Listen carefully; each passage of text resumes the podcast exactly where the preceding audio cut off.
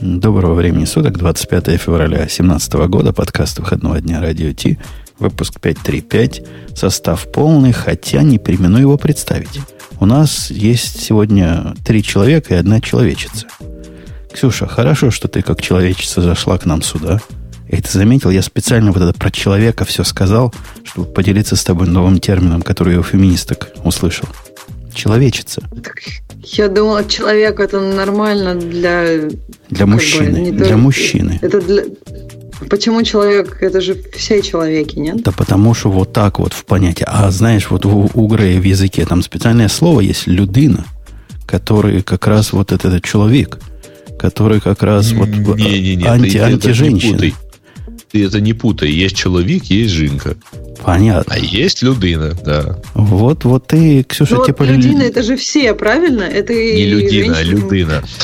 Ну, людина это как раз вот понятие человека, но без привязки к э, мужскому или женскому роду, хотя само слово само слово женского рода. Но если ты не против, мы тебя будем теперь исключительно человечество называть, подкастерица и программирша. Программист.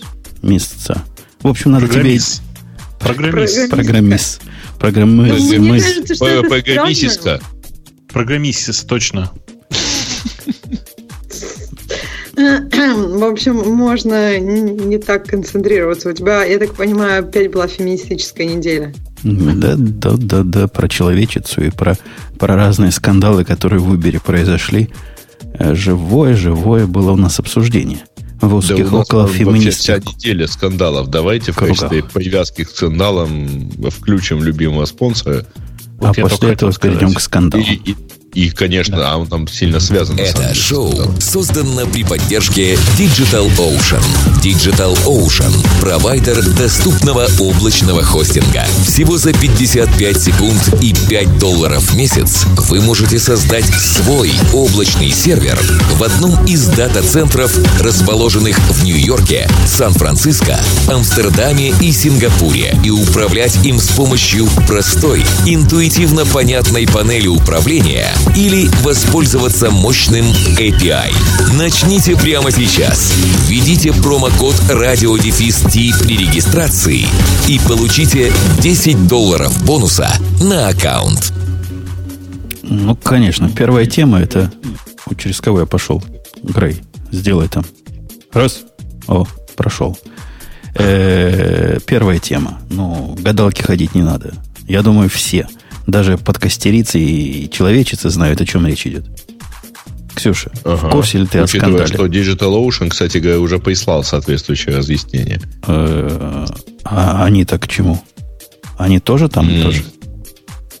А, они там самые главные, ну, одни из самых больших, так сказать, э, хостов, которые за этим всем стояли. Окей, Ксюша, в двух словах для... В простых таких словах. В деталях мы Бобука задействуем, а ты в простых нам словах объясни, что случилось, кто виноват, кого бить и в чем позор. Ну, есть компания, которая называется Cloudflare. Flare. Cloudflare. Да. Flare. В общем, а, компания, которая занимается интернет-секьюрити. Грей, если хочешь, докладывай. Да, хорошо, окей, я тебя чувствую. Ну, просто в том числе потому, что у меня там за Cloudflare сидит довольно много сайтов. Эм, Cloudflare это такая штука, которая предоставляет э, с одной стороны CDN желающим сайтам, а с другой стороны еще и услугу защиты э, от DDoS э, и от большого количества других атак. Э, работает она довольно просто и по опыту скажу очень хорошо. Вы просто отдаете ей, указываете ее сервера в качестве своих DNS, после чего весь трафик она может либо фильтровать, как вы скажете ей, либо пропускать без фильтрации. А, ну, то есть, собственно, это вообще рождалось как э, сервис защиты от DDoS.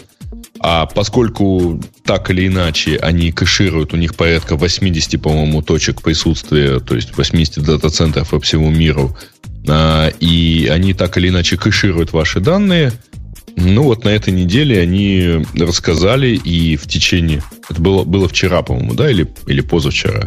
И вот в течение буквально суток э, развилась действительно паника по всему интернету, потому что они сообщили буквально следующее. Они обнаружили баг с утечкой памяти в своей э, вот системе, которая выдавала проксированные данные. Ну, то есть надо понимать, что поскольку это CDN и поскольку это еще к тому же там система защиты от DDoS, это означает, что они практически проксируют через себя весь трафик. А баг приводил Погоди, погоди, про баг, погоди, про баг. Да, Давай да. сначала разберемся, что же они такие делают. Потому что ты меня несколько запутал. То бишь, это такой сервис-провайдер, который они сами про себя говорят, что мы security фирма, мы тут, значит, угу. вас защитим. Э, ну, как бы DDoS это одна из сторон защиты. А от чего они еще защищают, как security фирма?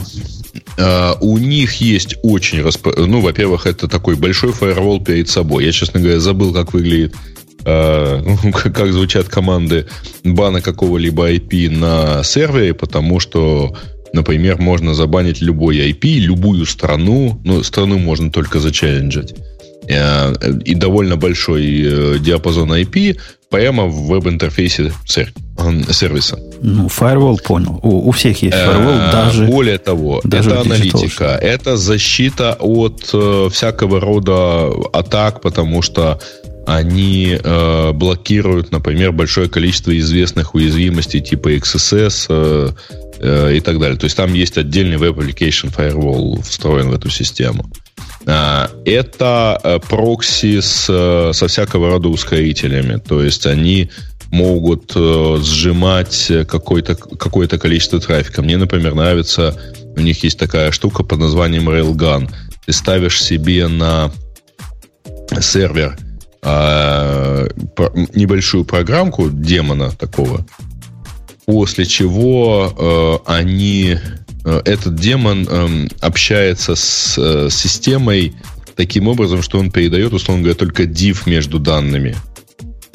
То есть даже если у тебя там, ну даже в случае с динамической страницей, а между твоим э, сервером и фронтом, который выступает, которым выступает Cloudflare, гуляет не весь трафик твоей страницы, а только div между тем, что э, система уже знает, и тем, что сгенерировал твой сервер. Бобок, у меня для тебя есть издевательский вопрос. А как ты думаешь, ну. дружище, они дедупликацию данных там делают?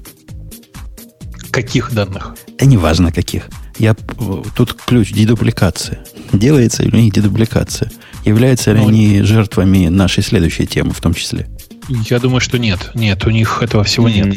Нет, э, этого у них нету. На, на самом деле, э, просто из этого рассказа, мне кажется, не очень понятно, откуда вообще вся проблема взялась. В смысле, так я же еще не дошел до нее рассказывать. А, ну ты рассказывай давай. А, ну, собственно, они, про что они объявили? Они объявили про то, что у них обнаружен баг. А баг заключался в том, что они не защищали, насколько я понял, должным образом память, и в каком-то мизерном количестве случаев, что все равно по закону больших чисел, на их трафике выражалось в нескольких сотнях тысячах страниц э, хитов э, за сутки, э, у них, э, э условно говоря, куски ответа по одним запросам могли попасть в ответы по другим запросам. Не только Но... ответов, и в том числе и запросов, и чего угодно. Собственно, это случайное распределение. На, на, на самом деле, еще раз, я просто понял, что вы просто не, не дорассказываете важного куска. Значит, сервис Cloudflare, кроме того, что предоставляет просто защиту от э, всяческих атак, он еще и занимается просто... У него есть типа там 11 или 12 готовых сервисов, которые модифицируют код страниц и картинок, которые они отдают. А, так, а, угу. То да, есть давай. Э, у тебя есть страничка, и, например, в ней есть э, ссылки на другие сайты или на другие страницы на твоем сайте.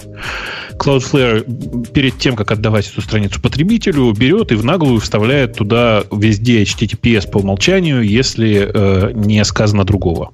Э, он такой же, кстати, делает для имейлов. И это да. как бы было главной причиной лика, насколько я понимаю. Нет, и, и на самом деле и HTTP реврайты, и e-mail одинаково пострадали, и то, что у них называется сервер-сайт excludes. Но а, не, короче... не одинаково. В их, в их посте, не в этом, вот, который мы читаем, а в их посте они сказали, что первым делом, когда они чинили, они email, значит, рерайт отключили. И это сразу снизило нагрузку прям на 90%. То есть это, видимо, был главный, главное Но... место. Честно сказать, я их пост проглядывал краем глаза, но, насколько я помню, повторюсь еще раз, написали они на самом деле, что отключили они как раз SSI, э, э, обфускацию имейлов и э, HTTPS Everywhere. Это то, что они отключили и то, что помогло. Э, при этом... Ну, подожди, подожди, пон... а HTTPS Everywhere это что? Я вот это, пытаюсь... Повторяю, это у них такая штука, автоматика HTTPS реврайты, это такая штука, которая позволяет, которая автоматически заменяет все ссылки на HTTPS по умолчанию. В том числе в твоих собственных э, запросах. Знаешь, да, есть такая классическая история про э, то, что Chrome и, и там, Internet Explorer периодически пишут э, mixed content. Вот чтобы его ну, не да. возникало, они, даже если ты картинку вставляешь по HTTP где-нибудь с далекой стороны, они, значит, реврайтят ссылку, проксируют ее через себя, и получается, что картинка идет по HTTPS. Так, в, в очень простом... Че, э, честно говоря, ни разу не встречал у них этого. А, у ну, них есть, э, а. ну, у них есть такая фишка, что ты можешь у себя не делать HTTPS, а, поскольку у тебя фронтом стоит HTTPS от э, Cloudflare, то дальше это твое дело, так сказать. Да нет, Поддерживаешь ты речь идет не о твоей стороне, а о рерайте ссылок, которые от тебя идут. Например, включение картинок с внешних ресурсов или каких-нибудь да. JavaScript или CSS. Э, об этом, собственно. А ну, я да, просто я понимаю, поправлю... Я пытаюсь понять, где это есть. Ну, ладно. Поправлю ну, последовательность посмотрим. событий. Да. Не они обнаружили это, как Грей сказал, или ты сказал. Конечно. А не, Google, не Google обнаружил. Project Zero. А конкретно чувак Тевис Орманди сконтактировал с ними со странным, странным способом. Твит послал. Это само по себе меня немножко, как бы это сказать, напрягло во всей этой истории, потому что э, Тэвис его зовут, если я правильно помню. Так вот, э, чувак написал действительно в Твиттер со словами «Слушайте, а мне кто-нибудь из Cloudflare читает? Есть срочный вопрос». А, так как все знают, что чувак занимается безопасностью и что он работает в гугловском Project Zero, то очевидно, конечно же, что э, все тут же напряглись и начали, значит, э, внимательно за этим смотреть. Короче, на мой взгляд, это было не совсем корректное действие, но тут уж куда деваться. Э, да, а ну, параллельно вместе с этим есть еще отдельный тред в, на как сказать, не на Багзиле, а на трекере в Chromium, если я правильно mm-hmm. помню, с участием этих же товарищей и так далее. Э, при этом, что меня на самом деле напрягает в этой истории, это то, что Тевис говорит, что он наблюдал за этой историей примерно около месяца, а потом вдруг внезапно ему понадобилось срочно написать про это в Твиттер. Это прям удивительно, на мой взгляд. Uh, да, так вот, uh, очевидно, что вся эта история, которая довольно плотно была описана самим Cloudflare, заключается действительно в классическом memory overrun, но действительно они как бы не очень аккуратно работали с поинтерами. Написали новый парсер для HTML, внутри которого, как они утверждают, перепутали два равно с больше равно. А, а, а на самом деле это просто классический баг. Там даже все как-то страшнее было. Вот если почитать детали, как, как они, собственно, как они сломали. Ну, по сути, да, по сути, э, все плюс-плюс, они поинтер сравнивали на равно. Но на самом деле они этого кода не писали. На самом деле этот код был генерирован какой-то фиговиной, которая называется Ragel. И это Ragel... О, Рагель, да, Рагель. Рагель, его все знают, да. Этот Рагель им сгенерировал, значит, такое условие, но они говорят, не Рагель виноват. Это мы, значит, козлы не так прописали. Они тут описывают, что они не так прописали, но это, видимо, только для, для специалистов по этому Рейджелу можно понять, в чем там дело. Но суть оказалась простой. У них действительно ну, элементарный такой божочек, который как они говорят. И, кстати, я обычно ругаю, вот когда компания рассказывает, что у них пошло не так. Смотри наше предыдущее наезд на GitLab. Вот это как раз не тот случай. Это случай, по-моему, взвешенного, понятного и без самобичевания, и, и вот это показа на весь мир своих больных мест, спокойного анализа, без перекладывания вины и без лишней истерики. Да, действительно, вот такой факап. Да, действительно, после такого многие могут сказать вон из профессии, особенно для security компаний. Но все очень подано спокойно, взвешенно, разумно, и хочется чувакам верить. Ну, Слушай, во-первых, ты меня удивил, что ты не знаешь, как работает Рагель, э, и первый раз это, это слово видишь. Это вообще как бы ну, довольно, довольно старая программа, и э, мне кажется, что на плюсах конечные автоматы много, ну, часто с Рагелем писали. По крайней мере, я раньше писал. Ну, раньше, но я, я не помню, что вчера было. Ты ж, ты ж понимаешь, а ты молодой. Ну, а я да, же я с тобой согласен, но мне отмирает. кажется, тебе пора переходить на более крепкие напитки, мне кажется. Они должны что-то сделать.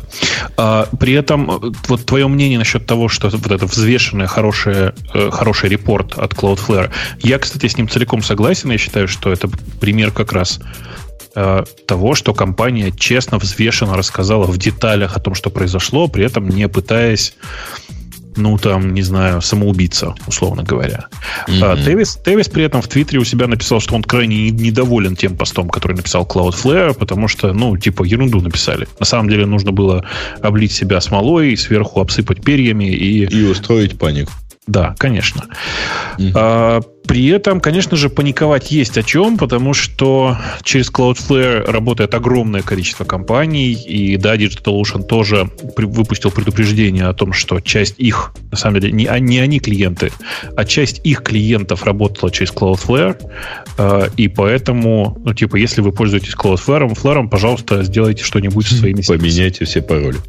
Тип того, тип того. Угу. Rotate tokens и так далее. Ну, да. слушайте, на самом деле, э, Гриш, извини, а, не знаю, видели ли вы, но есть отдельный вообще репозиторий на, на GitHub, куда зачем-то положили примерно 4,5 миллиона доменов, ну, список из 4,5 миллиона доменов, possibly эм, типа подверженных атаке. Ну, то есть это все домены, которые используются cloud, которые используют Cloudflare. Не-не, в Cloudflare вот. посте они перечислили конкретно, не конкретно, Там 150 оно, домен, примерно 150 сайтов. Не, они, не, не 150 э, тысячи сайтов они утверждают, что этому подвержены. В течение недели, пока вот этот чувак смотрел, там в тысячах речь идет. При том, что процент, на, конечно, маленький процент, но при больших количествах даже эти три, mm-hmm. каких три в минус шестой, минус пятой степени процента запросов. Не, не, они говорили, что там 150, из них попали... Там на самом деле э, то, что оно было, то, что оно выдавалось, условно говоря, тебе в браузер мог, мог поехать ответ не от твоего вопроса, это одно. Как я понял, самая главная опасность всего этого это то, что оно ботом уходило тоже то есть, например, оно уходило ну, в Google. Всем уходило, конечно, и закишировалось и это. Ну, а Теперь им вычищать, вот вычищать вот это кэшах, будет долго и долго. Ну, как я понял, что там все-таки в кэшах застояло примерно 150 э, доменов, э, не более того. Нет, нет, это в это я как раз не очень верю. В смысле, то, что Google обошел всего 150 доменов, это понятно, но доменов, конечно, было значительно больше. В смысле, количество сайтов, которые пострадали, значительно больше. Здесь есть такой момент, про который на самом деле нужно сказать, э, про который Cloudflare при этом не говорит. Посмотрите, Cloudflare говорит, э, пострадали те, кто включил у себя три вот этих фичи, которые использовали новый парсер. А там вся фишка в том, что они написали новый парсер, новый парсер, который использует только три вот этих новых сервиса. При этом на самом деле мы не знаем, какое количество доменов пострадало, потому что нам приходится верить на слово Cloudflare, что больше ни один из э, сервисов, в том числе и их собственные сервисы для их собственных нужд, не использовали этот самый э, новый парсер. Я число нашел. 3438 уникальных доменов чувак этот нашел, которые теоретически могут пострадать. Вот это Тевис в течение недели своих атак. Слушайте, я правильно понимаю, что речь идет о тех, кто использовал вот эти Automatic HTTPC rights и так далее, да? Ну, речь идет, в смысле, Cloudflare утверждает, что да, а Тевис говорит, что их значительно больше. Ну, у меня даже домены, которые целиком HTTPS не использовали этот Automatic rights. Ну, говоря. ну потому если что у тебя obfuscation, email obfuscation использовался, то все. То все, да. Ты, ты самый главный подозреваемый. Они успокаивают то, что, чуваки, главное, не волнуйтесь, самое главное, не утекло. Этот э, баг не затронул отдельно стоящие Nginx, которые делали SSL termination. То есть ваши ключи никуда утекли, утечь никак не могли. Но спокойнее это нас особо не делает. Меня, во всяком случае.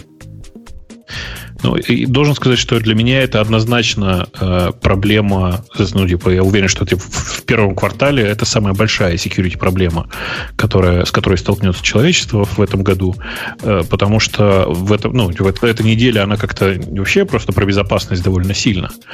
Э, и можно там долго про это рассуждать, но кажется, что вот эта проблема Cloudflare, она чем-то похожа, помните, на Heartbleed, который был. Mm-hmm. Масштабненько, да. да. А, а что да. мы можем слушателям посоветовать? Бегом менять пароли на все.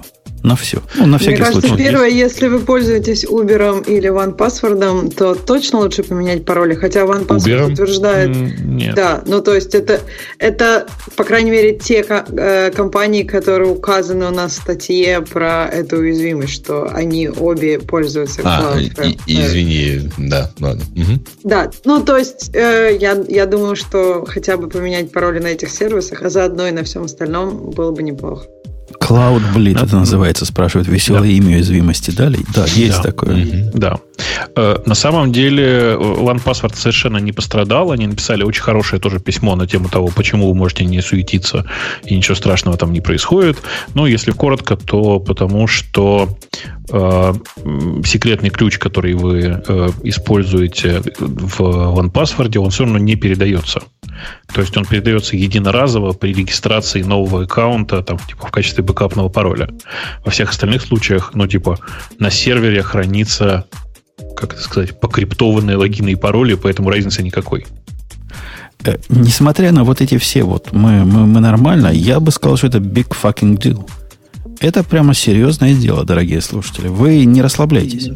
Вы как-то имеете в виду, что потенциально все, все ваше может быть а мы всегда про худший случай думаем. Наверняка есть уже на вот этих черных рынках распродажи. Хотите пароль Бобука? Вон вам, пожалуйста, за 15 долларов бери, не хочу. Так что Бобуки, не говоря уж о Ксюшах и прочих человечесах, меняйте пароли бегом. Думаешь, так дорого? 15 долларов за Бобука? За Бобука 15. За тебя, наверное, 16. Конечно, у тебя же там фоточки в iCloud, мы же знаем. Конечно. Эм, так это, я на самом деле считаю, что история Cloudflare в, в, на самом деле многих научит, мне кажется. Э, вообще доверять таким компаниям в которые на самом деле заменя, рерайтят твой HTML на что-то другое, вообще довольно страшно, честно скажу. Э, оно с самого начала звучит как стрёмная идея. Вот Конечно. Я, я никогда ими просто не пользовался, но если бы пользовался, 33 раза подумал, хочу ли я этого. То есть я вообще не понимаю, как, кому это может быть нужно. Я знаю, что изначально Cloudflare это делало для того, чтобы вставлять код от Google Analytics. Вот вплоть до такого доходило. Mm. Ну, там на самом деле довольно много application ов. Я могу да, сказать, да, зачем это нужно. Ну, зачем? А, значит, ну, во-первых, это э, CDN и прокси-сервер. Не-не, CDN и прокси-сервер ты можешь делать без рерайта твоих HTML. Никто из CDN это, нормальных нет, этого не э, делает. Подожди, а, с этого начиналось. Ну, то есть, это система, ты ей указываешь свои DNS, и дальше ты сидишь за ней, твоего IP никто не видит, IP твоего сервера, то есть ты закрыт от э, DDoS атак, например, и при этом ты еще и балансируешь нагрузку. Прекрасно. Тем более, что там, например, у них есть прокси-сервера очень в большом количестве случаев, там я говорил уже, 80 а, дата-центров по всему миру. А дальше есть какое-то количество дополнительных сервисов. Они предоставляют минификацию, то есть они могут минифицировать твой этот и кэшировать у себя, причем твой контент. Они могут э, поработать с твоими картинками и используя там создавать, например, там у них есть э, а, один из, э, одна из возможностей, они делают из своей картинки WebP-вариант и дают ее там, где, ну, если браузер ее принимает. А, ну вот. Не-не, понятно, что они это дают. У нас не в этом-то претензия. У нас претензия к пользователям. То есть есть такой класс пользователей. Вот я смотрю на тебя, Грей который ну. по какой-то причине захотел, чтобы вот это, вот это все, например, включение GZ какого-нибудь, или сжатие картинок, или, я не знаю, что, мимификация, mm или скрывание имейла делалось для тебя внешним сервисом. Вот этот подход, по-моему, нас с Бобоком немножко удивляет. То есть ты вот это доверяешь делать внешнему сервису, понимая, что для того, чтобы это сделать, ему надо видеть твои голые HTML, ему нужно их модифицировать на лету, и ты абсолютно доверяешь качеству их работы. Параноики а, подожди, подожди, секунду. Значит, во-первых, э, ну, в подавляющем большинстве случаев, а почему бы и нет? Ну вот, вот мы видим, почему бы и нет. Вот прямо нет, реальный пример, значит, почему а, нет. Подожди, значит, смотри, в подавляющем большинстве случаев трафик от моих сайтов это трафик от сайта к пользователю. Почему нет? Я не работаю с пользовательскими данными. У меня банально выдаются HTML-страницы.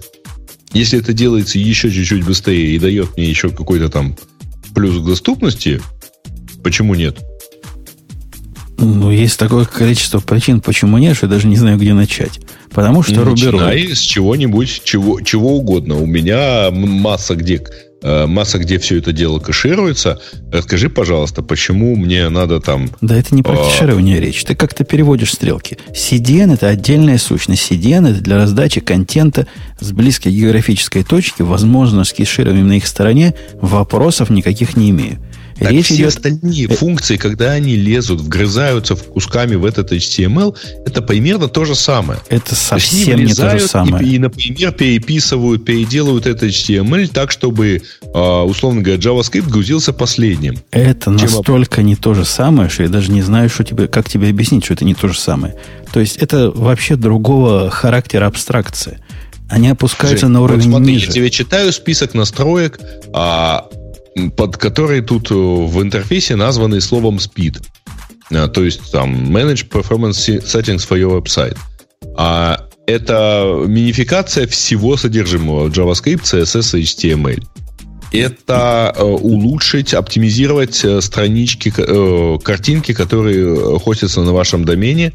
При этом ты выбираешь lossless или lossy ты выбираешь там э, дополнительное сжатие, использовать ли WebP. Да, все, а, это, все это понятно. Понятно. И это все про одно и то же. Это, нет, это не все. Дальше ты э, включаешь некий Rocket Loader, который улучшает э, загрузку для страниц с JavaScript. Я это понимаю, что это не все. Я понимаю, что у них миллион, миллион сервисов. Но суть всех этих сервисов состоит именно в том, что Бобук сказал – они переписывают твой, э, вот. твой контент. И вот этот момент, неважно для чего, почему и как они это делают, возникает сильный вопрос. Если ты знаешь, что твой контент надо переписать для оптимизации, во-первых, почему не переписать самому таким образом? А mm-hmm. во-вторых, ты должен сильно-сильно доверять вот этим чувакам, которые там сидят между тобой и пользователем. И не просто поручить им, сделайте мне CDN красиво – а сделайте мне и контент э, сжатым, и сделайте мне картинки мелкими, и сделайте мне CSS быстро доступными, и перестаньте, переставьте там JavaScript внутри. Это какое-то да. нечеловеческое доверие внешнему сервису. Почему? Объясни, пожалуйста, люди этим занимаются, люди за это берут деньги. Ну, а люди при этом построили гигантскую инфраструктуру по всему миру. Потому что мы Почему видим, что теперь вот эта гигантская... эту работу для меня за мои 20 долларов в месяц, условно говоря, там есть разные пакеты. А учитывая то, а, собственно, а почему? А чем им не доверять-то? Ну пусть возьмут, перепишут все автоматом. Точно так же, как, извини, а, почему тебя не возмущает существование а, модуля для Apache под названием mod PageSpeed? И для Nginx есть такой же. Целиком написанный Гуглом, который точно так же переписывает твои данные. Э, мне кажется, мои претензии очевидны. Бобок, у тебя есть что добавить? К тому, что, по-моему, это бредовый путь, э, стрёмный бредовый путь, который параноики... Я не понимаю, как параноики могут на этот в путь стать. паранойя? Объясни, пожалуйста. Э, во-первых, параноики не используют страниц... даже гугловый мод PageSpeed. И если вы внимательно посмотрите на широту его использования, ну, мягко говоря, это не самый популярный модуль. Во-вторых, поверьте, нет такой нет такого простого алгоритма, который позволил бы любую страницу предсказуемо изменить в лучшую сторону. То есть мысль о том, что да, после того, как закрылся тег, э, тег body, можно еще что-то на, на, на, повставлять, и оно в качестве скриптов загрузится, похоже на правду. В ситуации, если я со своей стороны где-нибудь в JavaScript не хочу что-нибудь в этот момент напихать после боди. Это самая большая проблема, на самом деле, с использованием подобной оптимизации. Нет, это не самая большая проблема. Самая большая, самая большая проблема здесь в том, что происходит это непредсказуемо и не контролируется тобой. Завтра эти замечательные люди поменяют кусок какой-нибудь своего алгоритма, и у тебя что-нибудь отвалится. По этой причине я никогда не использую никакие системы, которые не, контролируя, не контролируемые мной, изменяют HTML в моей странице. Это, знаешь, это как бы, ну, э, очень большой кусок доверия. Я Гуглу так не доверяю, не то что Cloudflare. Э, Гриш, я тебе могу сказать, что у меня, например, в половине случаев это выключено. Не, ну потому что половина случаев там достаточно одного раза, ты же понимаешь. И как не, мы не, сейчас видим в ситуации с Cloudflare, не доверять ему в этом, в этом месте, это довольно разумное дело. Повторюсь еще раз. Я прекрасно понимаю, зачем они занимаются работой проксей. Работа проксей, понятное, хорошее дело. В России есть там контора Куратор, которая, как ты знаешь, которая тоже, в принципе, выполняет примерно такую же работу, минус э, оптимизация по скорости. Потому что... Наоборот.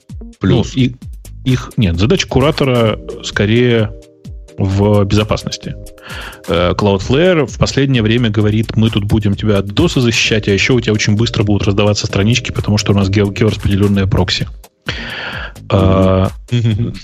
Ну, история с проксей как бы понятная, но модификация моего контента, правда, вызывает у меня панику. При этом у меня нет паники, если э, там они занимаются тем, что пере... Эм, как бы сказать, пережимают мои картинки ради бога, с картинками у меня сильно более простое отношение. Если это не, не мои собственные фоточки, которые я делал, вы можете делать с ними все, что хотите. Да с этим Но тоже не так все просто. Э, вот задача вычисления картинки, чтобы ее правильно пережать, она тоже не такая тривиальная в общем случае. Особенно с появлением всех этих хитрых пост, пост-загрузок. Там мне не всегда понятно, где картинка и когда картинка у тебя проходит. Это ну, тоже короче... не, не так прямо. Это действительно прямее, но не так прямо, как кажется. Да, на самом деле я просто категорически против того, чтобы был какой-то сервис. Так прямо это, понимаете, это сервис. Это же даже не, э, там, не модуль в Apache, да, это прямо сервис отдельный, самостоятельный, который что-то меняет в твоей странице. То есть это мало того, что у тебя в процессе отладки и в, и в продакшене все работает по-разному, так там еще и просто черт что твориться будет. Ну, а, я, ребят, я, я понял, в чем дело. Вы ну. смотрите на ситуацию с, с точки зрения разработчика больших сервисов, где все хорошо продумано и так далее. С точки зрения Я... разработчика маленьких сервисов Cloudflare не нужен. Зачем? А, нет, не совсем. Значит, с точки зрения разработчика сервиса, у которого а, посещаемость, условно говоря, 10-15 тысяч человек в сутки, ну так примерно, а, и у которого а, есть всякие неизвестные опасности типа того же DDoS, мало ли, кто знает, а, или э, там, прочей оптимизации, а, есть простой способ запихать свой сайт за Cloudflare и вообще не морочиться больше никогда. Да-да-да, только это никакого отношения к нашим с Бобуком претензий не имеет. Э, нет, у вас просто претензии такие, мол, типа, а ну мы же сами все это и так сделаем. Так вот, да не у вас это. просто мы, мы не 10 про человек то, сидит на то, чтобы это так сделать. Да мы не а... про то говорим, Грей. Мы говорим про то, ну. что действительно CDN как сервис это хорошая идея.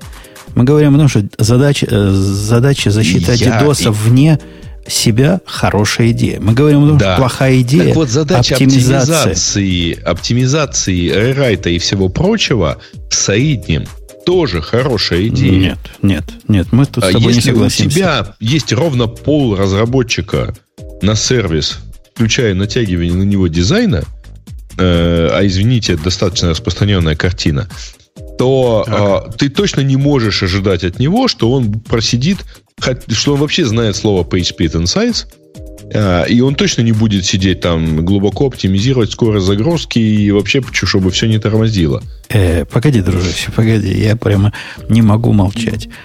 Ты, извините, несешь фигню. Э, случай, когда у тебя полтора разработчика сидит на сайте, который посещает несчастных 10 тысяч человек в месяц, этот случай не требует, это овер-инженеринг, твоя попытка не, сделать не, не, не, я говорю красивый... про 10-15 тысяч в день. 10-15 тысяч в день. Это попытка, негодная попытка оптимизировать там, где, скорее всего, оптимизировать не надо. Вместо того, чтобы чинить в консерватории, ты говоришь, нам волшебным образом кто-то сделает хорошо, сделает красиво. Но не бывает в жизни, чтобы тебе сделали красиво. Они тебе иногда сделают красиво, иногда вот как, как в нашем случае – Значит, не, не надо тебе эту оптимизацию. Хорошо. Вот не надо тебе. Забудь об не, этой не, оптимизации. Не, Во-первых, подобная оптимизация нужна всем. Нет. Ну, то есть оптимизация по скорости, с CDN и всем прочим, она нужна всем. Подожди, Даже дружище, он, у, нас, он, у нас сайт есть radio.t.com. Знаешь такой? Которого Но. посещает не меньшее количество, которое ты тут привел. Я знаю, какое количество его посещает. Да, ну, сравнимое Далеко количество. Не, не такое, какое ты думаешь. Э, не знаю, что ты знаешь. Я как раз тот, кто тебе эту статистику генерит. Так вот, этот сайт не сидит за Cloudflare. И этот сайт не просит никого другого сжимать данные для него. И этот сайт не просит никого делать оптимизацию JavaScript. Потому что был чувак, добрый человек пришел, посмотрел, сказал, о, надо ваши JavaScript передвинуть вниз. Я передвинул. После этого добрый чувак сказал, смотрите, а у вас тут по GZ не отдается. Может, будем отдавать? Я сказал, давай. И, собственно, мы сделали это как раз в том месте, на том уровне абстракции, на котором это надо делать. А не поручаем какому-то волшебному дяде сделать нам красиво. Теперь представь себе, пришли мы на Cloudflare мы согласились с этими со всеми безумными рисками, которые, на мой взгляд, кажутся абсолютно неоправданными. Какими рисками, я вообще не понимаю. Ты, ты, мы ж, ну, смотри тему выше, какими рисками. Нет, как а тебе дядя вот, чужой э, переписывает. Скажи мне, пожалуйста, какие риски в связи с этим, кроме утечки пароля к админ-части нашей новостной системы, ты здесь видишь? Подожди, подожди, это мало, что ли? Во-первых, это. Э, Во-вторых... Вот откинь, откинь этот один пароль, чертовой матери, значит, и скажи мне, какие здесь еще риски? Выдаются я тебе статические раска... страницы. Я тебе расскажу. Есть масса рисков, дружище. Во-первых, нет ни одно место, где пароли можно украсть. Можно украсть, например, в том месте, где друзья приходят. Там тоже есть админская часть. Это два. Во-вторых, мне абсолютно неинтересно светить всему миру э, например, даже такой минимум, как э, источник, откуда пришли наши заказчики, наши, наши клиенты, наши слушатели. Я их IP не хочу светить никак. Ну, не хочу. Кроме того, я не хочу... Ты говоришь человеку, у которого стоит Google Analytics на сайте. Угу. И что? Google Analytics не меняет страницу. Он не хочет светить IP-шники э, на сайте. Продолжайте. И а, я... Так, э, я что-то не понял. Я тоже. Ну, объясни, пожалуйста, почему ты, ты утверждаешь, я не хочу никому светить IP, IP-шники клиент, ну, ну, людей, которые пришли послушать подкаст. Как, У тебя стоит счетчик Гугла. И, и что? А связь какая? Ну, ну стоит. И даже когда-то стоял счетчик от... В Гугле есть все эти айпишники. Чем Google лучше Cloudflare? Ну, во-первых, тут было осознанное решение. Я согласен в обмен на э, статистические какие-то штуки включить вот такой риск. Во-вторых, это Google все-таки. И Cloudflare я доверяю гораздо меньше, чем доверяю Google, хотя и Google не особо доверяю. Это просто примеры того, что, казалось бы, тебе забудь про Analytics. Допустим, Слушайте, у нас вы, нет аналитики. Мне кажется, мне кажется, вы, о чем-то не о том говорите. Смотрите, история с Гуглом, она же другая. Google будет иметь э, доступ к списку IP-адресов, которые посещали э, страницу Radio T. А, а ситуация с утечкой в Cloudflare, она не в том, что Cloudflare будет иметь все IP-адреса, а в том, что куча других людей могли получить информацию об этих адресах благодаря рерайту со стороны Cloudflare который, Грей, замечу, никакой злобный Google у нас нет такого места, где Google нам бы перезаписал страницу. И, в общем, в этом концептуальное различие. Это совсем разные уровни доверия. Даже не в том дело, верим ли мы Google больше, чем Cloudflare, а это какое-то безумное доверие с третьей стороне, которое оптимизирует твой контент. Но, э, Слушайте, возможно, давайте, это вот, наша паранойя да. с Бобуком. Возможно, все нормально, Нет, и все так пользуются. Я паранойя. на самом деле не вижу, э, если честно, э, повторю еще раз, я не вижу никакой особой опасности в том, что некий сервис проксирует через себя трафик от сервера к пользователю, Потому нет, что нет, это, нет, условно нет. говоря... Ты, ты сейчас опять... Мне кажется, ты прямо радикально не понимаешь. Ой, прошу прощения. Подожди, подожди. Это, условно говоря, это страни... Э, я, я помню ту штуку про uh, куки и так далее. Но, кстати говоря, в случае с uh, нашим сервисом uh, у нас есть ровно три человека, которые... четыре. И если допускать, что говоришь, ты тоже читаешь эту страницу. вот. Есть ровно 4 человека, данные которых могли таким образом передаться через Cloudflare. Да, одного, одного, одной утечки достаточно. Э, вот. Слушайте, мне кажется, что правда есть вертикальное недопонимание. Речь же, вопрос не в проксировании. Проксирование через себя, ну, бог с ним, ради бога. Ладно, нет там у нас никакой суперсекретной информации. Хорошо, пусть проксирует, ради бога. Вопрос в модификации контента. Любое внедрение в, в контент на странице сразу же увеличивает риск э, потерь и проблем, ну, типа, на несколько порядков, на мой, на, на, по моей оценке.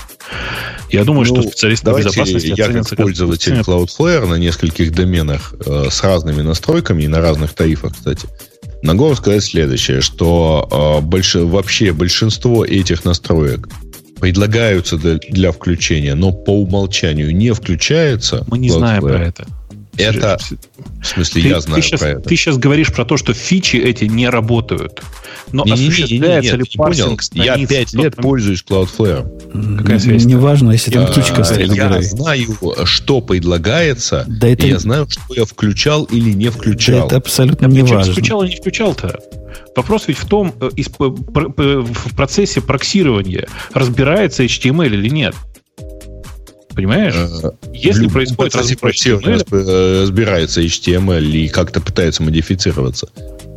Э, расскажите мне, пожалуйста, тогда вообще, в чем ваши претензии, если вы не пользуетесь Cloudflare? А, у меня претензия глобальная вот в чем. Если люди не умеют писать код и допускают такие идиотские ошибки, ну, не надо заниматься такими сервисами. А, слушай, а тут еще другое, что мы за, за боком оставили. Вот чтобы все вот эту красоту им делать, им надо быть man in the middle, правильно? Иначе это работать не будет. Конечно. То бишь, они меня как вот, или Грей, поскольку я же не такой, как Грей, они меня заставляют им мой, мои эндпоинты отдавать им все это по HTTP, правильно? Я понимаю. А сами вокруг, вокруг этого сами ставят свои сертификаты. Как, как это как с хочешь. HTTPS работает? Что значит, как хочешь? Э, э, на, на выбор, на самом а, деле. А, и еще им отдать свои сертификаты. Здрасте, Конечно, так сказать, на выбор. Нет, нет, нет, нет, нет, подожди, секунду. Нет, не так. А, бота с, а, с SSL вы у них выглядит следующим образом. Ты можешь, твой сервер с их, с их фронтом может общаться по HTTP, может по HTTPS. Это твой вопрос, так сказать, поднимешь ты у себя HTTPS или нет. Но при а этом ты должен отдать свои ключи. твоим пользователям может отвечать по HTTP или по HTTPS. А дальше ты выставляешь настройку со стороны веба, ну вот в, в панели, а, э, собственно, вот, а как ты хочешь, так сказать? Потому что если ты включишь на стороне фронтенда HTTPS и э, Strict Transport Security и, и так далее и тому подобное, то а у тебя этого нету ничего на твоем сервере, то Cloudflare перестанет доверять твоему серверу, например. О, Грей, прямо вот хочешь, хочется сказать радость в невидении. Мы-то о другом говорим. Мы говорим о том, ну. что если у тебя есть сервер, вот radio.t.com, от которого все идет по HTTPS, и я его хочу отдать Cloudflare на откуп – нет никакого физического способа им быть э, вот этим самым CDN-прокси, которое хотя бы теоретически может модифицировать контент без того, чтобы они не получили мои сертификаты. Никак этого нельзя сделать вот во Вселенной. Но нету такого способа волшебства. В смысле, что значит получили твои сертификаты? Ну, а они Бобук, объясни. Они к твоему серверу приходят по HTTPS. Да причем здесь к серверу-то? Нет. Ну. От, к, трафик Э, от сайта radio.t.com к пользователю сейчас Будет идет за- по HTTPS. защищен сертификатом Cloudflare. Нет, так не может быть. Д- э, так, сертификат так. выписывается на домен. Сертификат а, выписывается на домен. На мой, на мой блог и посмотри, как это. Хорошо, давай. Сейчас я пойду посмотрю, а вы пока продолжаете разговаривать. Зайти. Можешь зайти на, на другие мои сайты, доступные по HTTPS. Значит, ты получишь э, сертификат для моего домена подписанный Cloudflare. Ну, так он уже про это, про это и говорит. Сереж, ну это же это и означает. В смысле, ты имеешь в виду, что сертификат на самом деле подписан Cloudflare, а не тобой. Это man in the middle атака. которую э, практикуют интерпрайзы суровые и кровавые. И внутри этого кровавого enterprise это имеет определенный смысл, поскольку там есть как бы периметр доверия. Здесь ты расширяешь свой периметр доверия, даже, судя по всему, не понимая, насколько ты его расширяешь, на вот этого внешнего провайдера. Это стрёмная штука, ну, конкретно стрёмная штука. Но она такая, она, давай скажем так, она не она про еще большее доверие к сервису. Ну да, это как раз ты понятие. Просто, ты просто понятие по максимуму доверяешь этому сервису. Э, унылая Гуана пишет нам Андрей. Ну да, Андрей, не для всех, не для всех сегодня. И следующая тема тебя, наверное, еще более расстроит, потому что мы будем говорить о еще более странном. В чем... Я же говорил, что нам хватит примерно на час этих разговоров. В чем Грей, похоже, не такой большой специалист, как в Cloudflare. Э, Google Online Security Block заявил о том, что случилось. То, о чем давно предупреждали большевики меньшевиков, о возможности порождения искусственных коллизий в криптографической хэш-функции SHA-1 э, конкретно произошло. Ну, э, на самом деле никто ведь не сомневался, что коллизии возможны. В смысле, что это часть Э, наличие коллизии – это часть самого по себе э, хэша, часть, часть идеи хэшей вообще как таковых. Вопрос был только в том, сколько времени понадобится на то, чтобы найти хотя бы одну коллизию сколько времени и сколько усилий на это понадобится. И, э, в принципе, расчеты оказались верны. Тут ничего удивительного нет. Понадобилось ровно столько усилий, то есть бешеное количество усилий. Э, я уже не помню, там какие-то бешеные человек, человека, говорю, процессора годы, процессора столетия понадобились. Ты процессора тысячелетия, тысячелетия 60 по лет, по-моему. Ну. Не, нет, что ты, какие 60 лет? 6,5 тысяч лет э, на CPU ага. и 110 лет на GPU. Э, вывод, на самом деле, э, параллельно замечу, что, наверное, хорошо, да, работать вот в команде, которая занимается подобной ерундой в Гугле. С ерундой в хорошем смысле, не в плохом. Понимаете, да, какое количество э, электроэнергии они на это потратили на самом-то деле? Да, так вот, в, в реальности, конечно же, это просто история про то, как на одной не, не то, что на одной машине, как на распределенном кластере из сотен э, GPU был э, подобран, было, было найдено целых два документа, у которых один... Блин, что ж такое-то? Два документа с одинаковым, с одинаковым SHA-1. Даже не так, Бобок, что ты, ты mm. ухудшаешь ситуацию. На самом деле было создано два документа. Найти документы ну, пока конечно, не умеют. Конечно, Было создано конечно, два я... документа. Э, да-да-да, конечно. Там э, два была найдена PDF-документа с одинаковым ну, нет, не важно, что они PDF, как ты понимаешь. Это просто два uh-huh. разных документа, у которых одинаковые SHA-1 сумма. А, и, ну, это, конечно, некоторым образом прорыв, потому что я могу придумать некоторое количество интересных атак с этим связанных. Например, а, вы знаете, да, про парочку? А какую парочку? В смысле? Ну, про то, что народ начал класть себе SVN. Это не так. Это факап SVN. Э, да. А вторая, кстати говоря, про смарт-контракты. Не, ну это не... Это же другая история. Это другая история. Это про ну, то, чувак заработал. Да, чувак заработал. История про смарт-контракты, она такая довольно странная. Действительно, один из э, core разработчиков биткоина, один из э, куска, куска биткоин core э, в свое время сделал такой контрактик, э, который э, грубо говоря, нужно было подобрать два таких блока размером меньше полукилобайта, у которых одинаковая SHA-1 сумма. И тогда релизился контракт на 3 биткоина, что ли, я не помню. Какой-то не очень большой был. Ну вот. А, и, ну, собственно, благодаря публикации этого самого PDF-ного документа, а, как вы, наверное, знаете, да, у SHA-1 там же идея такая, что а, у первого полукилобайта, если, если у документов одинаковые Сейчас, если у двух документов одинаковая SHA-1 сумма, то первая, то, то сумма двух первых полукилобайт тоже будет одинаковой на самом деле. Угу. И, собственно, это позволило, конечно, взять этот, разрелизить этот контракт и, соответственно, получить эти самые там 2,5 биткоина. А, на самом деле можно придумать гораздо более интересные атаки. Например, можно Давайте такой пример немножко синтетический. Берем, например, какой-нибудь популярный видеоролик, выкладываем его, ну, то есть сначала его создаем с нужной нам хэш-суммой, э, выкладываем его, а в тот момент, когда люди начинают его качать и активно раздавать, подменяем его на совершенно другой, в котором, например, есть какой-нибудь кусок исполняемого кода. И таким образом проникаем на большое количество машин людей, которые хотят посмотреть новых мстителей каких-нибудь. Ну, просто я успокоен. Народное население пока в поле такого не заметили. То есть теоретически это возможно, но пока никто этого не сделал. Но э, э, еще раз, вы понимаете, да, что на самом деле речь идет о, сотни, о первых сотнях тысяч долларов и годе примерно времени, потраченном на то, чтобы создать два, одинак, два документа с одинаковой суммой. То есть это прямо, ну, дорогое тяжелый процесс. Дорогое. Очень дорогое удовольствие, да. Э, при этом, э, конечно же, если прогресс, э, а прогресс, как мы знаем, не остановить, если он не остановится, то к 2025 примерно году эта, эта стоимость упадет до первых тысяч долларов, и, конечно, тогда это будет уже что-то значить. Ну, погоди. Наш, Все наш... будут использовать уже другие, будут использовать ША-2 конечно. к 2020 ну, году. ША-3. ША-256 хотя бы. ША-256, я ну, всем говорю, что 256 лучше на это уже есть два. 256, ну, типа того, да. Да. Э, да.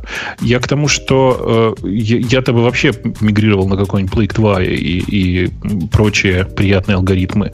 Но SHA-3 на самом деле в текущих условиях кажется достаточно надежным на следующий десяток лет. Да, только, только тяжелый, как не в себя. А так, конечно, хороший. Вот я поэтому тебе говорю, Blake 2. Blake 2. Э, окей, okay. сам Google рекомендует, по-моему, в этой же статье, которую мы обсуждали, перейти срочненько на 256 на США 256, и вот эта проблема будет решена. Из практических э, страхов, которые мы можем иметь, мы можем сразу подумать о любимом нашем гите и о нелюбимом нашем SVN, а который злые люди уже обидели.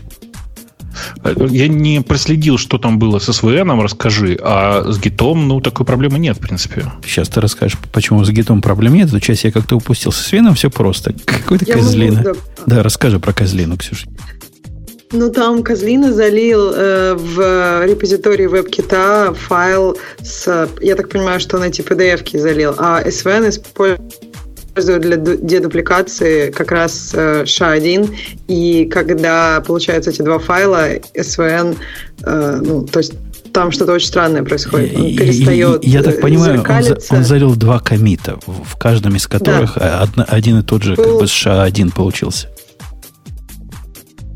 Ну да, то есть для ну, получается, Свен не может дедуплицировать, и он оказывается в таком раковом состоянии, что дальше с этим репозиторием нельзя работать. Они закрыли комиты, сказали, нам тут чуть-чуть надо разобраться. Тогда сказали, мы откатим все до состояния до того, когда вот этот чувак залил. И, и, и, в общем, народ удивляется, каким надо быть действительно дебилом для того, чтобы вот, вот такие эксперименты проводить над рабочим репозиторием. Поначалу уж были слухи, что это они сами, значит, решили проверить. А потом оказалось, нет, это кто-то энтузиаст. Ну, таких много. Среди наших слушателей, я думаю, парочка таких есть. Слушайте, ну это аналог лампочки. Да-да, засунул. Чего им что она в рот не поместится? Так он не себе в рот ее засунул. Так это же не важно, Ксюша. Ну, главное проверить. В рот соседу. Ну да, да. Э, ну, вот это первый пострадавший от э, SHA 1 Collision. Первый пострадавший в поле. А почему гид этому не подвержен? Вот, вот эту часть Бобоку подробнее. Ну, ну, ну, в смысле, а что, что ты там сделаешь? Ну, там типа есть э, практика такая, когда SHA-1 используется для наименования... Ну, единственное, где используется SHA-1, это для наименования патча, по сути. Ну вот, а если какой-то злобный дядька создал два патча, которые будут э, одинаковые SHA-1 иметь, он с этим ну, ничего плохого сделать не может? Да нет. Там, там, ну, то есть, как бы он может чисто теоретически э, Сейчас я просто пытаюсь понять, что он может сделать. Да ничего он не может сделать. Вот смотри, э, у него его же собственный гид не даст ему отправить это все на сервер. Во-первых. А, я не понимаю, как он вообще, что он будет с этим делать, потому что у него будет... Ну, типа, и знаешь, вот что может произойти? Вот сейчас, смотри. А, ты можешь в свой собственный репозиторий э, положить сначала один контент, а потом другой, потом заместить его другим. Таким образом. Но э, как бы с практической точки зрения непонятно, что ты с этим будешь делать, потому что э, как и в случае с SVN, это скорее такие пугалки для детей. Не, есть, мне очевидно... кажется, с гитом а? как раз прикольно, что ты себе сломаешь. Что, то есть ты сломаешь свой mm. локальный репозиторий. Я думаю, что он у тебя не только синкаться не сможет, я думаю, как он, как SVN, больше ты туда коммитить не сможешь. Тебе придется откатывать, скорее всего, до состояния, пока ты не залил. Мне кажется, вот это забавная разница между, ну, то есть, ну, что у тебя тут локально, и, а SVN все-таки другого плана. Все так. На самом деле приятно, что в гите SHA-1 используется тупо для, ну, типа именно как сумма. Больше, больше ни для чего. Ни в одном месте, где требуется безопасность, там ничего этого нет. Э, ну, типа, не знаю, на гит-сервере, как ты понимаешь, все передается SSH или там по HTTPS или по, по FTP, в смысле, в зависимости от того, чем ты пользуешься. Э, в, в подписи они вообще просто сами по себе отдельно живут. То есть э, у тебя тебя нет ни ничего, что подписано этим самым SHA-1. У тебя, по сути, это только хэш. То есть он как бы нужен, нужен для идентификации патчей больше ничего. А я вчера, кстати, пытался посмотреть, насколько вот я, я типа как и Свен, насколько меня это может обидеть. И мне в один момент показалось, что у меня есть, э, тоже связанные с кэшем, э, ключи, которые для хэша, э, для кэша хэш-ключи генерируются при помощи SHA-1. Ну, потом при близком рассмотрении оказалось, что я там... Я не помню почему. Я не помню, что меня на это подвигло. Но сделал SHA-256. И, в принципе, я не знаю, насколько этот вектор атаки практически может использоваться. То есть, представляешь, у меня есть кэш, который всем пользователям, которые залогинены в систему от разных компаний – позволяет запросить э, результат кеширования по ключу. Если кто-то за, запендюрит такой JSON, который будет по SHA-1 совпадать с другим JSON, теоретически он может получить ответ про совсем другого клиента.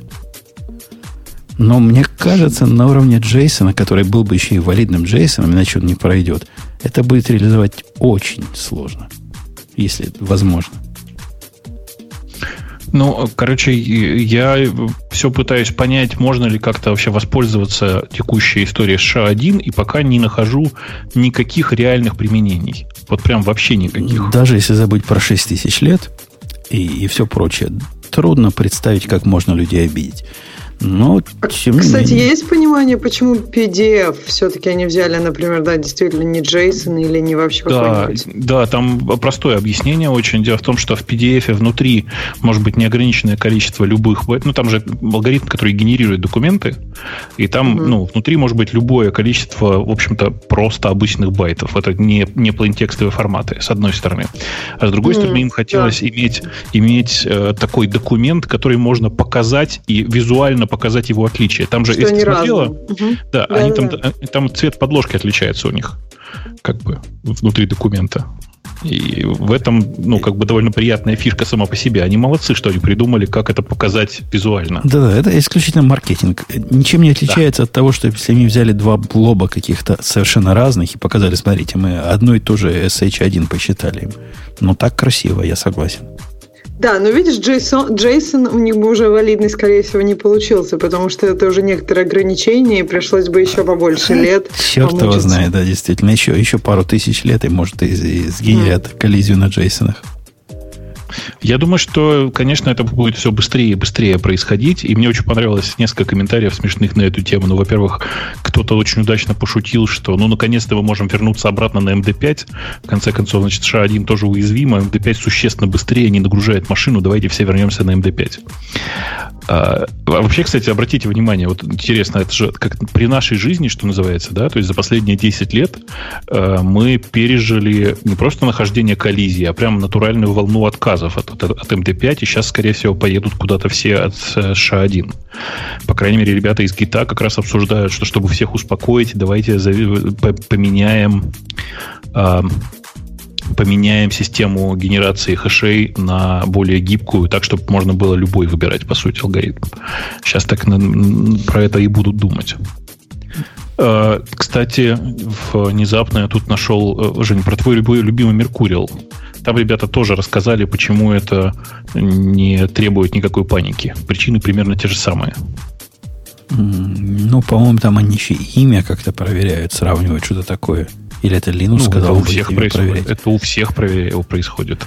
В смысле, кто угодно же не может просто запушить в твой репозиторий. Не-не, имя файла, собственно, который, или имя change который э, пушится. Ну, как, это, как... это и гид, и Mercurial делают. Это все, все делают. Окей. Okay. Ну, я тебе скажу, что мой Mercurial уже далеко не любимый настолько, что я не слежу за его развитием. Там какие-то четыре версии вышли, пять версий с тех пор, как я последний раз на него смотрел.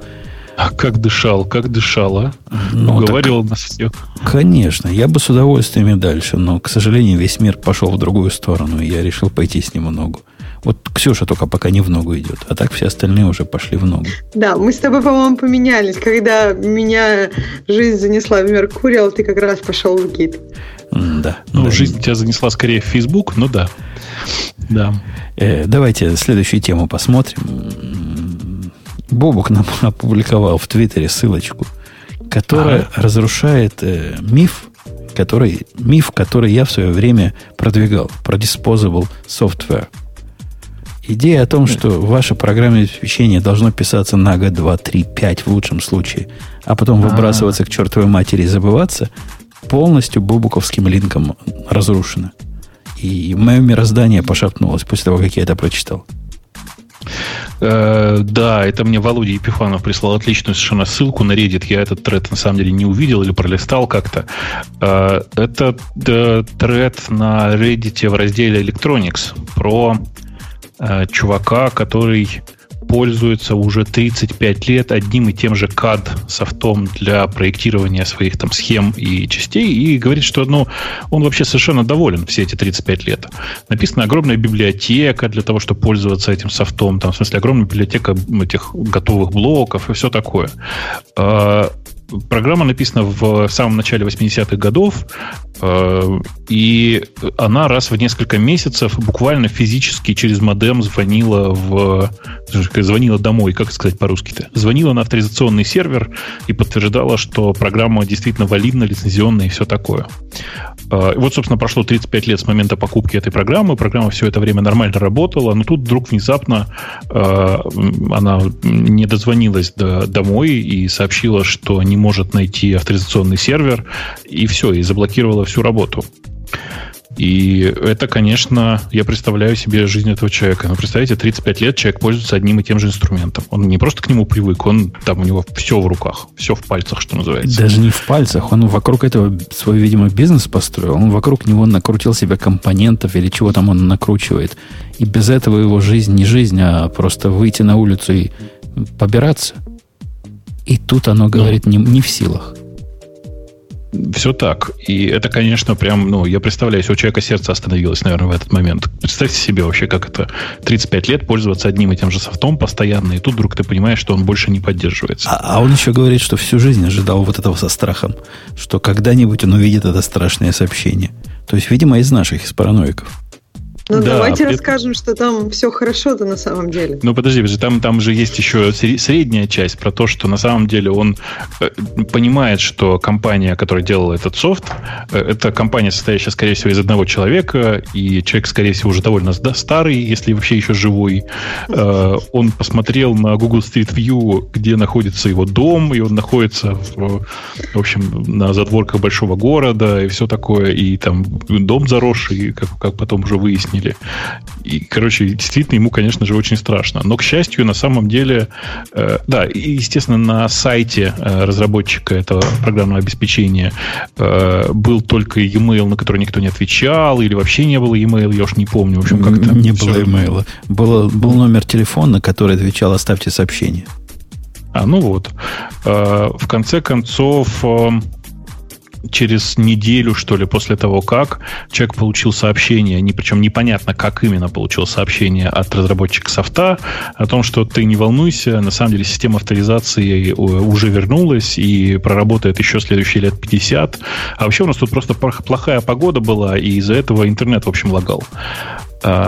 И исходя из, из этого ответа, я бы сказал, что... Ну, я по-прежнему не думаю, что стоит надеяться на следующие 50 лет, конечно же.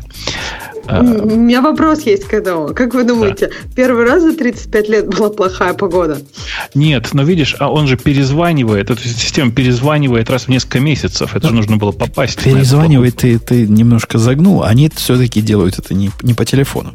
Потому что там на Reddit было обсуждение дальше, и чувак, который попытался зареверсить эту программу, сказал, что, судя по всему, оно связывается, ну, по интернету, не, не, не по модему, по IP связывается с чуваком, с, с его домашним DSL каким-то заскорузлым. То есть, ну, хотя бы это есть. Да, действительно, Женя, в подвале, видимо, стоит DSL. Женя, программа написана в 80-е годы. О чем ты говоришь? Нет, там, когда речь идет про персональный DSL, речь идет реально про персональный DSL. В смысле, она дозванивается туда, как на BBS-ку. А, просто вот это конкретно, не... Конкретная, то есть конкретная то есть, вещь. Ну да, просто это не телефонный, просто обычный модем, а DSL-ная линия. Понимаешь? Окей, окей. Ну, может, поэтому она и 35 лет работала. Помнишь, как делали в 80-х годах? Платил ты за это дикие деньги, но зато у тебя был коннект, и ну, все да. остальные на BBS просто завидовали тебе. Ну, так, так и есть. На самом деле, там интересно еще в момент вот какой. Смотри, это софт, написанный в начале 80-х годов. На каком же железе он его использует? То есть... Ну, может, он виртуалку уже запустил. DOS. Нет, нет, там Topic Starter говорит, что вообще-то у него из самого начала, и в 80-е годы был Mac, а, и речь идет даже не о macOS. Помните, была такая macOS до, до macOS 10? Mm-hmm и даже не э, System, которая была до того, как стала macOS System. Э, у, них, у него используется в качестве операционной системы Macintosh System Software.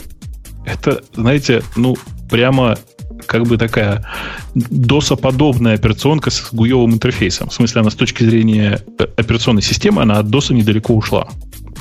подожди, то есть даже, например, не OS 7, да?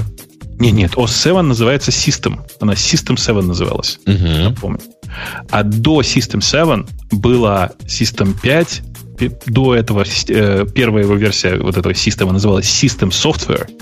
А еще до этого, выпущенная в 1982 году, была штука, которая называлась Macintosh System Software.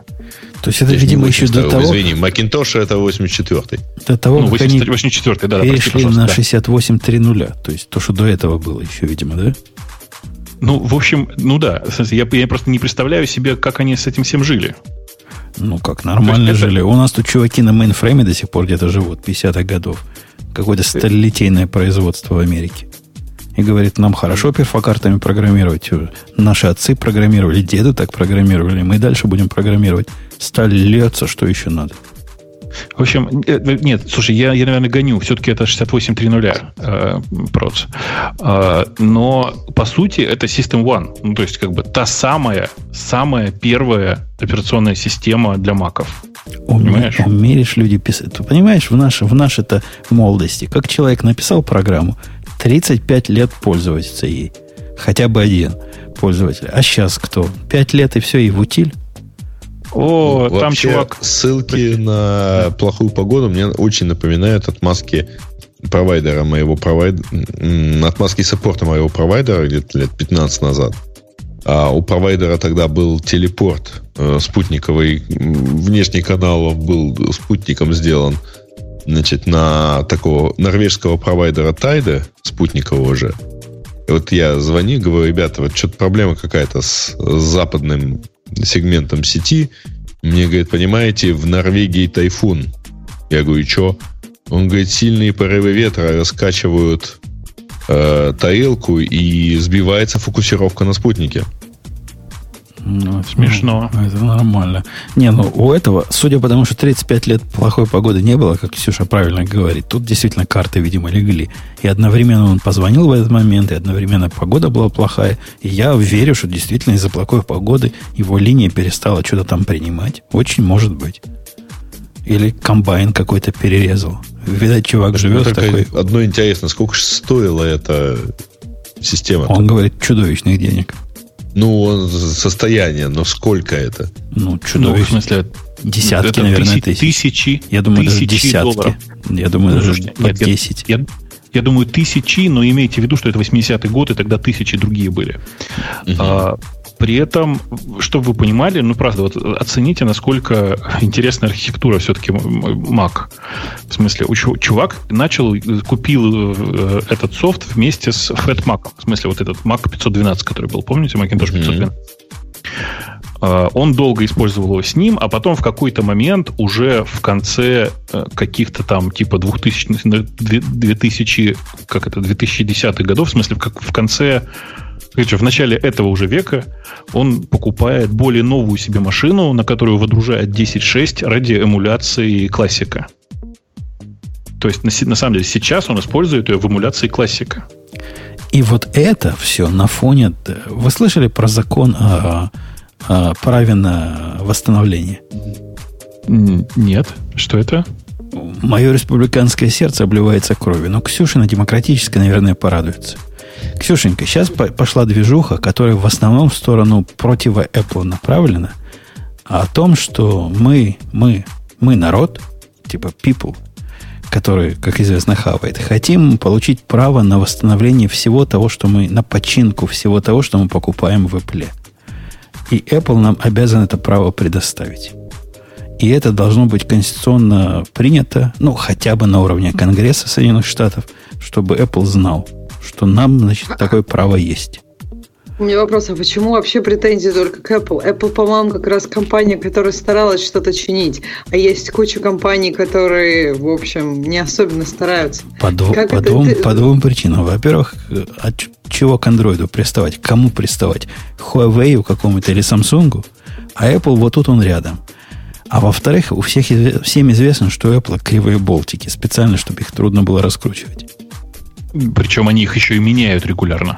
Да. Кривизну этих болтов. И это, это реальная движуха происходит. Прямо вот требует. Вот эти лузеры, которые, которые живут на восстановлении экранов убитых и всяких прочих контрафактных товарах, они прямо пролоб... пытаются этот закон пролоббировать.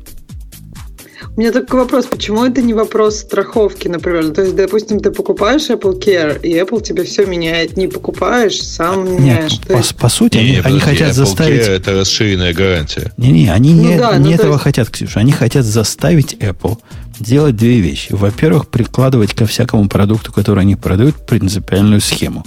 Помните, как в советских телевизорах была принципиальная а, схема? А, окей. Это уже... То есть им тяжело дезассемблировать хардваре. Конечно. Хардваре. Это раз. Во-вторых, они mm. хотят обязать Apple предоставлять достаточное, не, не определяется, что такое достаточное, но достаточное количество запчастей по первому требованию этих э, всех репейр-шопов, которым надо их части. То есть Apple теперь надо будет заказывать не столько экранов, сколько им надо, а столько, сколько может понадобиться вот этим лузерам для того, чтобы этот закон соблюдать. Ну, я, не, я уверен, что его забьют, потому что у Apple не, худш, не худшие лоббисты в мире. Слушай, мне кажется, что это даже не какой-то... Я не вижу в этом демократических никаких этих наклонностей. Я даже в этом вижу больше как бы республиканских наклонностей в плане того, что кто-то очень не любит Apple, кто-то, кто сейчас может иметь влияние на какие-нибудь законы. Это вот, вот не знаю. Мне не, кажется, не, это, это, это, это, это от ваших, от прогрессивистов идет. Наши этого не допустят, сто процентов. Какой тут прогрессивизм? Какие-то странные товарищи, которые так сделали Ксюша, денег. прогрессивист определяется простой фразой. У босиков есть право. Вот теперь есть вот у этих босиков, которые пытаются чинить компьютеры серым, на сером рынке, у них есть право. Так они и так классно зарабатывают. Ну, просто на том, что Apple существует. И просто как раз на том они зарабатывают много, на том, что каждый не может это сделать сам, и поэтому идут и несут к ним свои телефоны. Ну, на самом деле, чтобы иметь возможность сделать-то, они, в общем-то, тратятся. Не-не-не, чтобы, чтобы сделать, они, как говорят правильно комментаторы к этому закону, он безумен по постановке. Ну, допустим, они заставят Apple этим э, босикам продавать свои части. Босики и сейчас могут эти части купить. Никакой проблемы с покупкой частей у Apple нет. Они их не покупают не потому, что Apple им не продает, а потому что дешевле купить какой-то китайский контрафакт и впендюрить вам вместо настоящего экрана. И Этот закон не поменяет ровным счетом ничего, кроме того, что создаст какой-то нездоровый На самом прецедент. деле, есть же система авторизации всех этих ремонтных товарищей. И более того, там они кое много чего не могут просто сделать, потому что Apple предоставляет определенный доступ э, ко всем этим программам, там, ну, только после определенной сертификации. Да, но, видимо, те, кто, кому не предоставляют доступ, тем оно и не надо. Ну, если ты покупаешь китайщину, ты покупаешь ее, видимо, не потому, что Apple тебе не продает, что ты морда не вышел, а потому что покупать китайщину выгоднее, дешевле, экономичнее и получается лучшая норма прибыли. Ладно, я как-то сбил нас с темы. Давайте пойдем на, на, на, на, на... Ксюша, на что пойдем? Ты как-то сегодня молчишь. Что на тебя смотрит? Да. Ксюша. У нас как-то, мне кажется, ничего интересного, кроме вот этих первых двух, и нету. Вот так вот? Да ладно. Да? Вот так ну, вот, что, да? что вам нравится? Вот. А Uber? А, а, где, а, а где у нас да Uber ну, здесь есть? Я Давай, не вижу там... этого здесь. И да, я вам не кажется, что нам пора завестись кожаными куртками? Во-первых, про Uber ничего нет. Во-вторых, э, это мою жену надо звать, чтобы получить достаточно гнева. А Ксюша, по-моему, не сможет произвести достаточно. Женя, Нет, я ну, могу рассказать настолько, настолько мало читать новости. Ну. Нет, я читала эту статью, и мое краткое впечатление, если я пришла в компанию, и я пишу менеджеру, неважно, не мужчина или и женщина, и мне в ответ вместо, ну, я пишу менеджеру, я ожидаю, ну, беседу про технологии, а мне вместо этого беседы про секс, ну, я бы очень сильно удивилась. Ну, то есть, ну, я не знаю, как ты, вы. Ты понимаешь, а там, я там представляешь, приходишь ты к мастеру, а он тебе, как это в старом советском анекдоте, мотивирует это тем, что находится в сексуальных отношениях с мастером, его матерью и самой деталью. У, вот. у нас этой темы нет, поэтому нам трудно по этому поводу говорить, но, по-моему, история не стоит выеденного гроша, Ксюша. Так ну, расскажи, то есть, по-моему, история не о том... Ну, ладно, я расскажу Четку сейчас не, кратко, не, не насиловали, грязными руками к ней не притрагивались. Собственно, даже ну, особых на, намеков. На самом деле, всю неделю Кремниевая долина бушует, э, ходит ходуном и так далее, потому что э, девушка... Ксюша, расскажи. Ну, дай, дай Ксюша расскажи, сказать. Ты уже второй раз ее выбираешь как, как часть из как, как бы человек, единственный человек из нас, который находится в Силиконовой долине, ничего не бушует. Все как обычно работают. Да, все немножко обсудили это, но спокойно все обсудили это. Товарищ, девушка пришла в Uber. Началось все с того, что она написала менеджеру, и он ей начал предлагать активно секс, потому что он там рассказал свою грустную историю, находится в открытых отношениях, и его дама нашла себе любовников. Он, в общем, Санта-Барбара Барбара, она зарепортила его, говорит, я вот как бы хочу в эту команду, но вот товарищ явно не в адеквате. Они говорят, ну, он так хорошо работает, как бы выбери другую команду. Но она выбрала другую команду, вроде там хорошо работала, написала там книжку. Я не знаю про содержание книжки, она говорит бестселлер. Не знаю, это, наверное, как-то можно проверить все. Вот, дальше больше таких ситуаций. То есть она говорит, вот, я бы хотела, чтобы этого чувака все-таки как-то наказали. Оказалось, Оказалось потом, что он всем предлагал секс вокруг, но его не увольняют. В итоге в какой-то момент его уволили, но еще много таких моментов происходило с ней в Uber. И она говорит, что конкретные цифры э, того вот их департамента, раньше там было 15% женщин, и к ее уходу стало там 3% женщин. И как бы департамент, я так понимаю, не маленький, то есть там сотни человек, не два, как, как чтобы там не было это проценты, чтобы эти проценты могли быть просто флуктациями. То есть, видимо, действительно там э, ну, не хотят с этой проблемой ничего делать, просто потому что, наверное, компания растет, и сейчас им важнее, ну ладно, мы немножко там культура культурой, но если человек хорошо перформит, нам пока это важнее. То есть вот короткая история. Если вы это Нет, видите, там есть еще, слушай, там на самом, на самом деле да. довольно длинная история, потому что там есть еще эти самые кожаные куртки, а, когда э, возник вопрос про то, что вот заказывается сувенирная одежда, ну, то есть куртки а. с символикой, и э, все начали выбирать. Выяснилось, что в наличии есть только мужские куртки. Когда она сказала, что вот все-таки есть же и женщины, ей объяснили, что раз вы такие феминистки, то вот вам и равенство, на самом деле, куртки одни на всех. А, ну, это, извест, это известный на самом деле как бы факт. И я не знаю, если вы девушка, то вы с этим определенно встречались. Потому что, ну, обычно это просто как бы абсолютно натурально. Если есть там 100 мужчин и 2 женщины, то на 100 мужских футболок будет скидка. И дальше уже у компании как бы есть вариант. Либо все-таки заказывать по дорогой цене эти две женские футболки, либо не заказывать. И как бы, ну, это, это вопрос, что хочется Мак, просто... Мак, Максим там пишет, а что про то, что и ревью улучшили, ухудшили постфактум? Ну, как бы это не совсем так, не совсем было, но могло бы быть. Ну, это... Ну, короче, на самом деле статистика гласит, что э, у них вот это самое diversity на действительно там процент женщин это 15%, а при этом это меньше, чем э, в Гугле, но больше, чем в Твиттере. Причем. Э, Нет, так у них очень сильно уменьшается. Твое, твое короче, том, никак не относится к моей предыдущей части. Отвечая все-таки на, на, на вопрос Максима, а когда она пошла в HR, и ей сказали, что, мол, ну оставь ты это дело, но мы не гарантируем, что тебе начальник э, не отомстит. Потому что все мы люди, все мы человеки, даже мужчины. Может ей гадость какую-то написать. Ей гадость не написали, но могли бы написать. Что, конечно, ну, безобразие. Написали. Если ей, если ей сделали потом плохое ревью, скорее всего, написали гадость. А по поводу Но не отомстить, этот, по не поводу этот, этого не этот начальник, не этот начальник, который ей домогался. Она перешла в другую группу. А, ну да. Нет, просто по поводу вот этого, насколько я понимаю, есть закон, который, ну, который в, в этой ситуации запрещает мстить. То есть, если кто-то на кого-то донес и донес и донос был адекватный, правильный, то есть все подтвердилось, то есть тот человек, на которого донесли, по идее, если его действия будут компрометированы вот этим доносом, то я так понимаю, что это само по себе является нарушением. Это, э, это эти ваши калифорнийские штучки, да, там у вас есть такая. Слушайте, а вы знаете, я вот сейчас смотрю на у меня висит такая курточка сувенирная с одной американской конференции. Гриш, ты знаешь, с какой? Ага. Вот. И я что-то вот пытаюсь понять, а ведь там было 500 человек, включая и женщин, и все mm получили по такой курточке. И кажется, что они довольны унисекс, но я не вижу там никаких специфических там я могу рассказать про курточки. Учитывая, что один сейчас, сейчас, Ксюш, Давай. учитывая, что одна из руководительниц э, этой всей конференции, в общем, мягко говоря, женщина. У них как и, и, что? Она, и она всю конференцию э, спрашивала у всех по diversity, включая Г- людей из Твиттера, Убера и всех прочих. Грей, давай я тебе расскажу как молодому про женскую анатомию. Это будет полезный урок.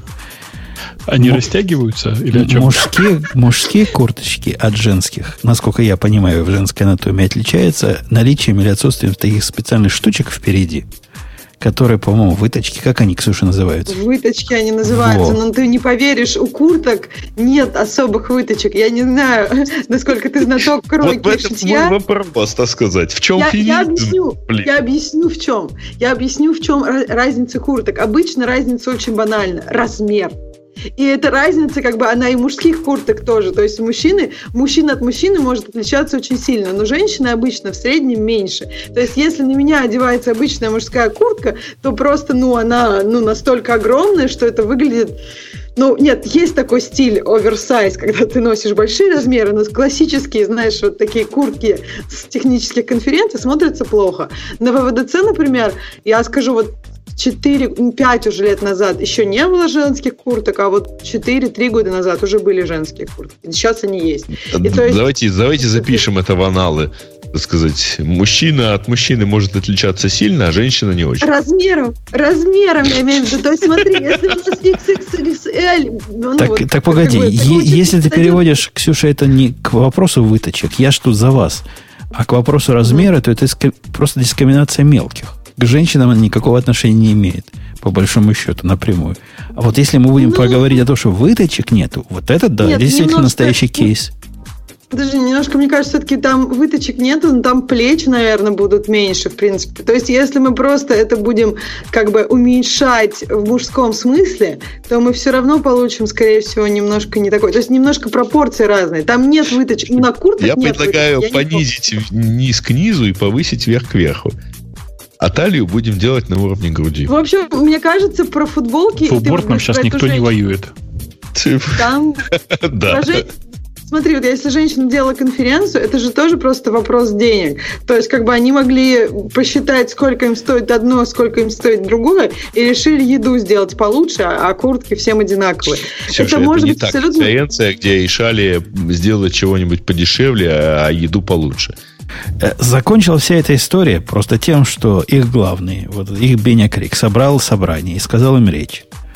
И эту речь, конечно, девчонки злобные записали, потому что девчонки ж злобные, когда ну, человечицы а злобные, когда их об... злобные. особенно а когда их обижают, злобные. особенно когда О, их обижают. Конечно.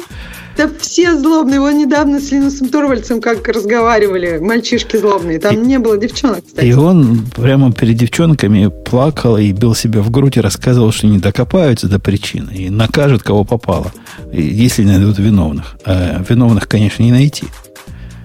Так что все почти хорошо закончилось. Uber, конечно, опустили. И, по-моему, это повлияло на, на их э, разные перспективы. И разные особые экстремисты, ну, из, из ваших, Ксюша, из либералов, человечец, завели там специальный хэштег, там, типа Uber никогда. И все вот никогда. Вот никогда. Не будем мы с Uber никакого дела иметь. Ну, по-моему, они переживут и этот скандал.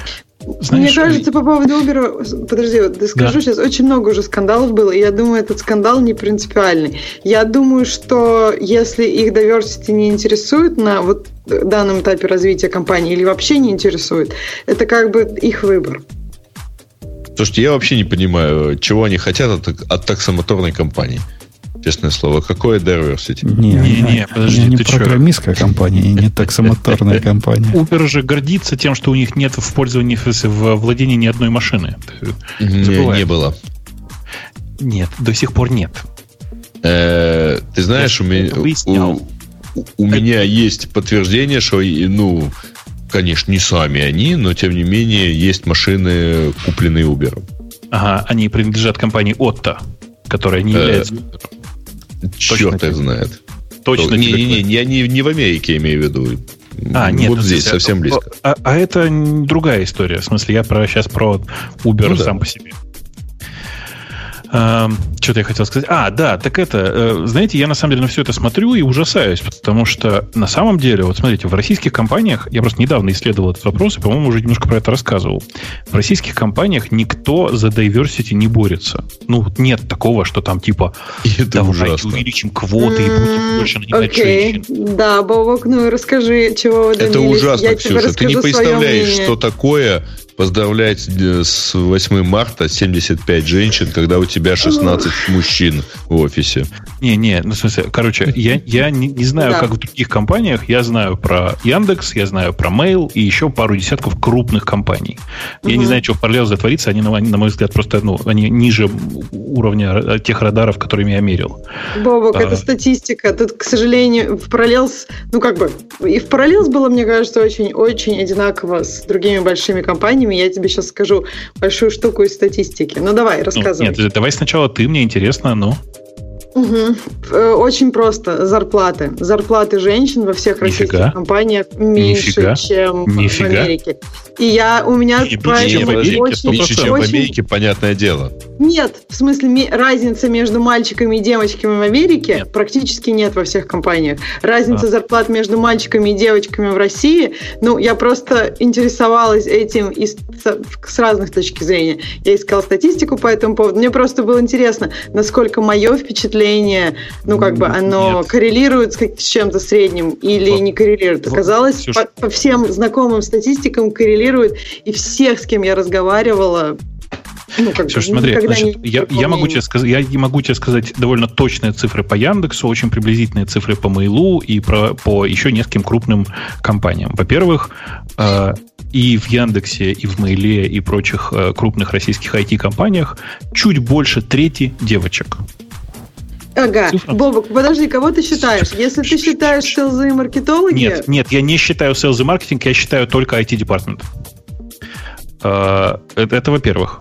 Во-вторых, э, есть небольшой, небольшой перекос, в смысле, действительно есть такой факт, что в некотором небольшом сегменте девочки получают меньше, чем мальчики. Этот небольшой сегмент, если выражать это все, условно говоря, как это, грейдовой шкалой, представляешь, да? Ну, типа, давай по-другому скажем. Давай скажем, что есть специалисты нулевого уровня и на максимуме десятого. Вот с нулевого по четвертый уровень девочки получают меньше, чем мальчики. Тут важно вот что еще уточнить. А с 6 по 8 больше, чем мальчики. Вот такая примерно история. Но с учетом того, что девочки в основном не поднимаются дальше четвертого уровня, это, получаем это общую так. статистику в том, это что девочки так. получают меньше. Ну, это а, не так. Но... Я, вот сейчас, я сейчас вот просто про, про такое распределение я знаю только в Яндексе, и это 100% не так. А вне Яндекса, Ксюшенька, было ведь не так давно очень солидное исследование, которое рассказало про вот эти самые американские штаты, про тот самый хай-тек. Что вот эта басня о том, что женщины 70% получают от зарплаты мужчин, является абсолютно басней, которая не поддерживается реальностью и фактами. Нету такого так в Америке явления. я вообще, в, в, в, я, я вот серьезно говорю, что в Америке я с кем не разговаривала и что не читала, это действительно в IT-компаниях это не так сейчас. И это, ну, меня, то есть удивительно, насколько это удивляло меня и всех моих знакомых, которые переехали, потому что, ну, это действительно поражает, когда ты приходишь и тебе дают такую же зарплату, как человеку мужского пола. Ты так думаешь, ну, что, что-то здесь не так. Ну, то есть... Ну, слушай, я за свою жизнь нанял по... В прошлом году я когда считал, э, я только в Яндексе нанимал больше полутора тысяч человек. Э, из них больше трети это были женщины. Я тебе уверяю, никто никогда в вакансии не думает на тему это мальчика или девочку мы сюда наймем, потому что девочку же выгоднее, она же будет работать так же, а зарабатывать при этом, тратить мы на нее будем меньше. Так же не бывает. А, вообще ну, так не бывает, на самом деле. Ты скорее думаешь про то, что э, ну, там, в, моей, в моей практике сначала скорее держишь в голове мысль, что у нее либо есть ребенок, либо будет. Вот, Знаешь, вот я... с этого да, момента начинается, это дискримин... не вот, вот с этого это начинается э, дискриминация. максимум на решение, ну, влияет. типа, готовна ли она не-не-не, Ксюш, подожди. Понимаешь, я... вот ты думаешь об этом подсознательно, ты думаешь об этом явно. На, на некоторых собеседованиях я, я очень много таких историй знаю. Это не из, из первых рук. Моих знакомых спрашивали, а вы планируете иметь детей в ближайшие там год-два? И То чего? есть, как бы, ну, не знаю, почему? ты приходишь у меня есть, на работу, у меня есть важный, почему? У меня, есть, у меня есть важный вопрос. А почему ты считаешь, что это неправильно? Потому что мне кажется, что это как бы мое личное дело. И, ну, ну то есть, когда я прихожу на работу... Если я мужчину спрошу на собеседовании, а, парень, ты не планируешь уйти в запой на год через полтора года? Это как То есть будет? беременность это то же самое, что запой? Нет, ну, это потеря. Вот это дискриминация. С технической точки зрения, да. Это человек, который уходит э, с работы, в смысле, уходит с работы, а ты должен вынужден продолжать ему платить, напомню. У феминиста, а. э, Бобук, есть на это прям... Это популярный вопрос. Это не то, что ты сейчас придумал. А почему это неправильно? Вот спрашивают мужики такие унылые, как ты. А женщина им отвечает на это странным образом. И Ксюша тебе тоже, наверное, ответит таким образом. Они говорят, наше дело, вот это рождение детей, является социально важным делом. И посему нас сравнивать с разными алкоголиками и прочими нетрудоспособными э. абсолютно неверно. Вы нам, вы, а. злые мужики, должны нам платить за то, что мы популяцию поддерживаем. Э, э, Я... За то, что мы не появляемся на работе, да. Не, я немножко не, не, объясню, как, как это должно быть решено, и на самом деле, почему в Америке такого вопроса практически нет. В России как бы есть такая ну, серьезная поддержка женщин, когда они рожают детей. И я знаю, что многие в России со мной не согласятся, но когда тебе дают э, ну, перед рождением ребенка несколько месяцев для подготовки, а потом еще полтора года, да это... Почему а потом три ну, года? Там Нет, потом, три месяца потом платят, до потом и платят года меньше после. сильно и компания потом уже не принимает в этом участие. То есть на, потом Принимает. я так понимаю, что это на ну не-не-не, Ксюш, подожди, меньше, ты, сильно ты меньше участия. Чувствуется, что ты не рожала. Значит, декретный отпуск это три месяца перед родами, то есть 6 да. месяцев беременности, а дальше идет э, отпуск по уходу за ребенком, да, оплачиваемый в течение трех лет. Ты знаешь, сколько там платят? Я знаю, сколько там платят. Там да, есть там... ограничение суммы, понимаешь? То есть там сколько-то процентов твоей зарплаты, но не больше вот такой суммы. И Ксюш, то есть, если я тебе могу честно сказать, что у меня в одном проекте исполнительный директор за, за последние 10 лет два раза сходила в декрет. Я ее, условно говоря, терял месяца на полтора каждый раз. И, ну, и вот, что это доказывает? Говорю, это доказывает вообще ничего на самом деле. А по-хорошему, когда э, это э, там способность женщины к деторождению вообще никак не влияет по-хорошему на решение о том, сколько ей платят. Да почему же не влияет? А... Я, я вот не понимаю вот этого э, вот этой политкорректности. С точки зрения работодателя, с точки зрения бизнеса, э, он берет э, существо. Забудем, женщина или нет, которая гарантированно, не гарантированно может перестать делать то, что оно делает. Уйти в длительный отпуск, это существо. И в течение этого длительного отпуска какую-то часть денег, э, ну, хотя бы часть платит работодатель. Э, мои капиталистические нервы говорят, что в принципе сомнения работодателя а, оправданы. То есть это не, не от того, что он женщин не любит каким-то особым образом, а от того, что он деньги считает. И если бы это был мужчина, ну, особой разницы не было. Или марсианин. Тут не Мне против женщин. Кажется, что, знаешь, как нужно решить это? Вот сейчас в Америке есть такое большое движение, что у мужчин ровно такой же отпуск по уходу за ребенком, как у женщин. Ну, то есть тут, в, принципе, в, в Америке... Э, в, в России кто-то один может брать его, либо можно Конечно. его разделить. И в России как бы женщина его... А тут оба берут. То есть, понимаешь, когда у тебя рождается ребенок, отец и мать получают отпуск по уходу за ребенком. Он короткий по сравнению с российскими там полтора или тремя годами. Он тут, например, месяц, пять недель, два иногда. Ну, то есть, зависит от того, зависит от компании. Но идея такая, что когда ты берешь, неважно, мужчину или женщину, действительно, ты берешь существо, и ты понимаешь, что если существо таких-то лет, то существо может уйти, как бы у существа может родиться ребенок. И тогда нет никакого против мужчины или против женщины, женщин есть просто, ну ты против детей. Ну нет, это, это я сейчас немножко тут прибавляю, это не против детей, просто твой бизнес сейчас не в том состоянии, чтобы поддерживать свое комьюнити. Не, не, Ксюша, Ксюша почему мой бизнес должен быть в любой момент времени в таком состоянии, чтобы поддерживать кого бы то ни было? Ну, ну это вот а э, потому, Женя сказал до этого. Потому, потому что, что если детей вообще не будет рождаться, то у твоего бизнеса просто работников не будет когда-нибудь. И если, понимаешь, у тебя бизнес включает там, я не знаю, десятки тысяч, ну, тысячи людей, то, наверное, тебе как бы выгодно, вот. чтобы тебе Ксюш, приходили, давай, приходили давай я тебе люди. тогда скажу такую вещь. Значит, когда э, на собеседовании э, там собеседуешь девушку и где-то держишь в голове, что она там может уйти в декрет, ты держишь это не для того, чтобы э, у тебя, ну, то есть, если ты нанимаешь секретаршу или там машинистку или какого-нибудь очень простого такого сотрудника, то ты, конечно, смотришь с точки зрения, что да ну его нафиг, ты ее сейчас возьмешь, она через полгода уйдет у тебя в декрет, может, она уже сейчас беременная.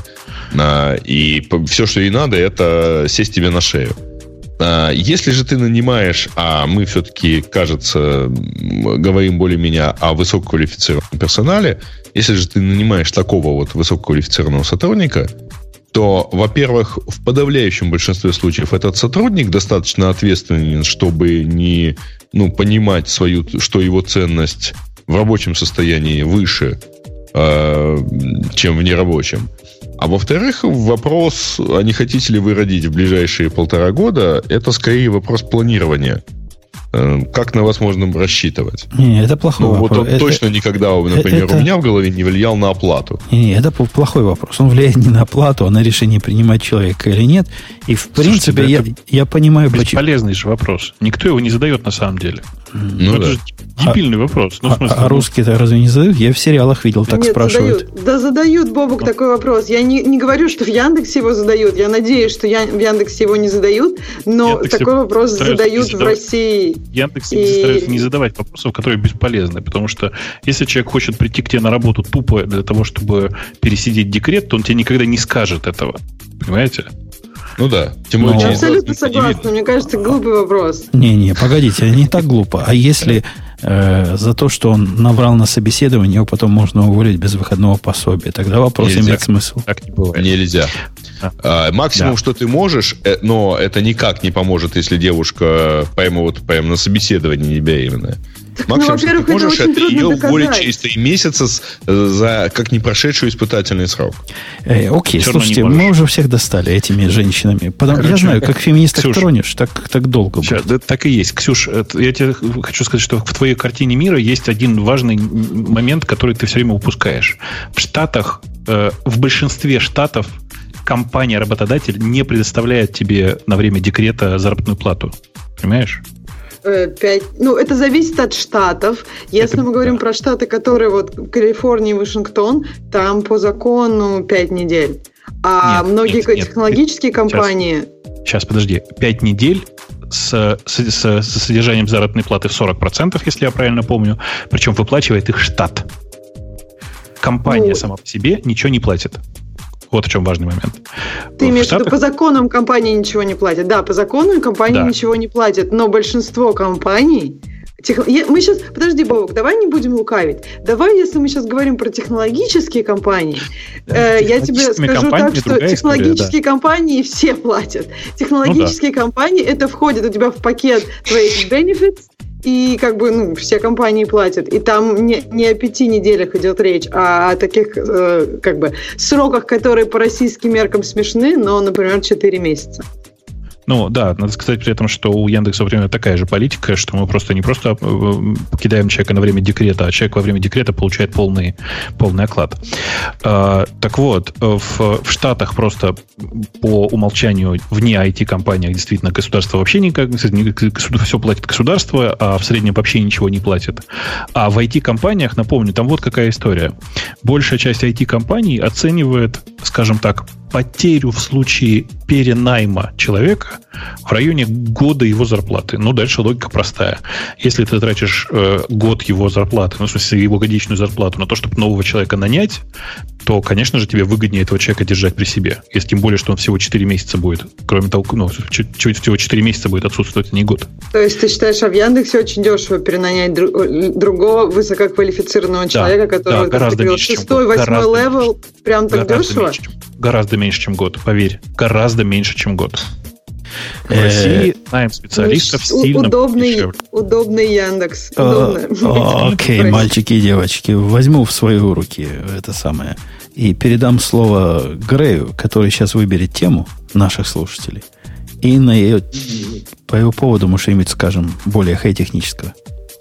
Совсем более. А то тут народ он уже жалуется. Первый раз слушаю, говорит, трансляции, и, а тут, говорит, то, то, то, то роды, то куртки. В общем, фигня какая. Приходите в следующий раз. Приходите в следующий раз. У нас будет гиговский выпуск, и все будет Слушайте, прекрасно. Да у нас Слушайте, а где, собственно, вот, вот же, вот прекрасный этот, а, что Microsoft разработала искусственный интеллект, а, который э, программирует на копипасте. Ну, да, прекрасная не... же тема. Вот, делаю ее текущей, мы ее не обсуждаем. На Stack Overflow. Да, на Stack Overflow. Короче, это, это более а, молодежно. Суть новости э, заключается в том, что действительно одни и Microsoft Research, это лаборатория Microsoft э, в Кембридже, разработала искусственный интеллект, который решает задачу программирования, а, выдергивая кусочки кода из других программ. Э, ну, то есть вот фактически, ну, не знаю, как по мне, это копипаст. Э, называется это дипкодер, э, и получает он на вход ему дают что-то на вход, дают вводные, показывают, так сказать, что должно получиться, и дальше он ходит и, в принципе, там как-то синтезирует из других кодов из других программ, значит, э, нечто, что дает ожидаемый результат. Ну, в общем, да. Э, погодите, это, погодите. это не Stack Overflow все-таки, по-моему. Погодите. А, Бобок, да. ты ведь... Мне кажется, это очень перспективный способ. В конце концов, ну, можно будет всех этих бездельников разогнать и не заниматься вот этими вопросами, о чем мы тут полчаса разговаривали. Женщины, нанимать не женщин. Будем роботов нанимать. Но тут даже нанимать не надо. Хотя вот Билл Гейтс, как мы знаем, на самом деле придумал же решение, как сделать так, чтобы все были довольны тем, что роботы заменяют людей. Ты слышал, да, эту историю, нет? Ну, в прошлый мы раз даже, ее да. в прошлом выпуске. А. Но, собственно, э, конечно, это не замена для настоящих программистов. Это всего лишь возможность быстро и эффективно писать простые программы на том же уровне, на котором пишет их типичный PHP-разработчик или там 1С-разработчик, прошу прощения за использование таких слов. Э, конечно, дипкодер в среднем не, не понимает тот код, который он пишет. Это классическая такая история с э, сетками, ну, классический искусственный интеллект нынешний. Э, при этом ну, вы же понимаете, да, что на самом деле в деле поиска, по части поиска нужного куска алгоритма для вставки его в свой код, э, дипкодер эффективнее, чем типичный э, Stack Overflow программист. В смысле, что он это делает значительно быстрее, у него больше кода в быстром доступе и все такое. Ну да, но он как тот, который быстро набирает, только фигня получается.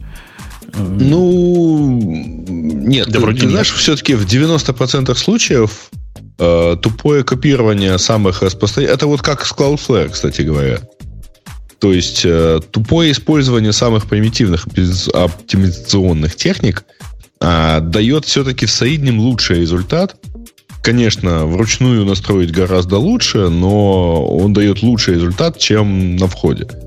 А также и тут, э, если ты там в 100 случаях спросишь у Гугла, так сказать, там, выдашь ему какую-то ошибку, ты получишь ответ, э, как ее исправить, в 90% случаев на самом деле лучше. Да не, ну это же к программированию никак не относится.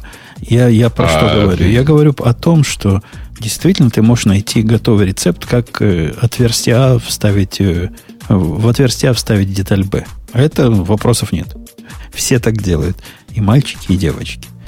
Но речь-то идет о программировании – то есть, как минимум, о связывании вот этих штук вместе, о придумывании какой-то более-менее меняемой модели, бизнес-модели вокруг всего этого, о последовательности вот этого всего, о соотношениях этих частей.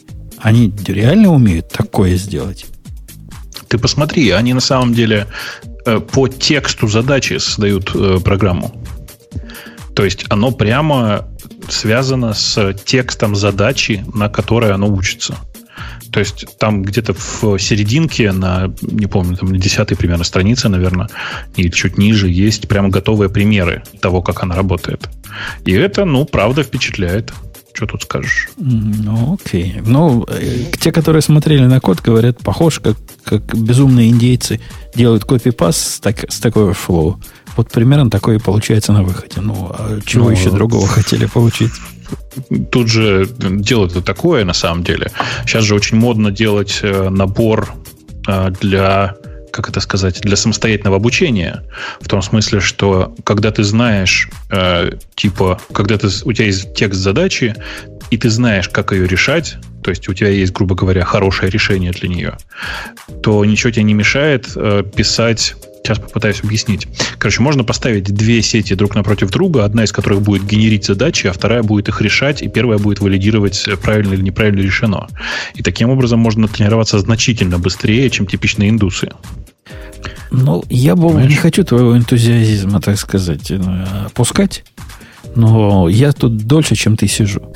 И я пережил прошлую революцию искусственного интеллекта, в которую такие вот, как ты, активные молодые люди – такие Ты молодые меня, люди. был крайне юн.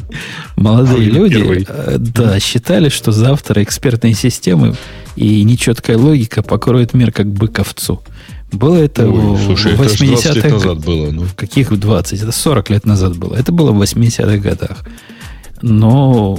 Не жаль тебя разочаровывать, но даже в этом случае это было 29-30 лет назад. Не 40. Дядька, сейчас 17-й а? год. Если от, э, к 80-му прибавить 2017, получится 37 лет, не 27 лет. У вас в арифметике Нет, плохо. Опять-таки же тебя разочаровывать, но разговоры об экспертных системах начались где-то в 86-м, 87-м. Нет, мне жаль Слушайте, тебя разочаровывать, но... но в 84 году я этой темой активно занимался, и это было вот самое горячее направление вот прямо сейчас. В 86 году уже стало понятно, что может не такое горячее, а в 89-м все сказали, ну что-то что-то не получилось. Так что Слушай, не кажется ли вам... Я хочу напомнить, не, я тебе хочу напомнить, Женя, что это минимум вторая была революция искусственных интеллектов, потому что первая началась с Маккарти и Лиспа, а Лисп появился в 58 году, в 1958 на всякий случай. Да, эту революцию а, даже я пропустил при моем почтенном я, возрасте. Я, я, собственно, к чему? Ну, разве революция? Мне кажется, это были волны такой заинтересованности ну, в проблеме. Конечно, То есть оно, по конечно. сути, ничего не изменило. То есть, так как бы оно... сейчас Понимаешь? Ну да, я говорю, это волны. То есть до сих пор не было революции того, что изменило бы жизнь там почти всех людей, используя эти технологии. Да Сейчас, мне не кажется... будет. Не ну, будет почему? ее. Ты, Потому что нет никаких искусственных интеллектов сейчас. То, что мы сейчас делаем, это очень узкие интеллекты, и слово даже интеллект здесь применять не надо. Потому что внутри нее, как бы, ну помните, вот это, у, у ей внутри думатель. Так вот, думателя на самом деле нет. Это такая, такая хрень, которая похожа, наверное, на человеческую инту, интуицию, а не на человеческую. И себя ну, так это вопрос, а есть думатель? Угу. Есть думатель ли у нас в голове? То есть на это, это нет это э, конкретного... Слушайте, ребят, я недавно прочел в одной замечательной книге, что на самом деле э, мы живем в симбиозе с колониями микробов, поэтому если кому-то сейчас захотелось Кока-Колы, то это может не, не мы захотели, ну, то есть не Гриша захотел, а колонии микробов где-то там. А, да, и у них внутри, как известно, неонка. Нет, э, я, Ксюш, я на самом деле вот про что. Про то, что э, нет э, никакой необходимости в этой, в этой самой революции искусственных интеллектов, потому что в текущей ситуации человечество не, не имеет твердого определения вообще, что такое интеллект. При этом Бобок, то, что... Ну, как же сингулярность? Мы же все ее ждем. Ты, ты хочешь переместить, ты хочешь отказаться я, от своего я тела прекрасно? Я немножко тизю тебя. Но это не обязательно тело. Это, кстати, тоже вопрос. Никто, никто, все говорят про сингулярность, но никто точно не как бы. Все говорят, имея в виду разное. Не, кстати, есть подожди, Ксюшенька. Книжка на эту тему.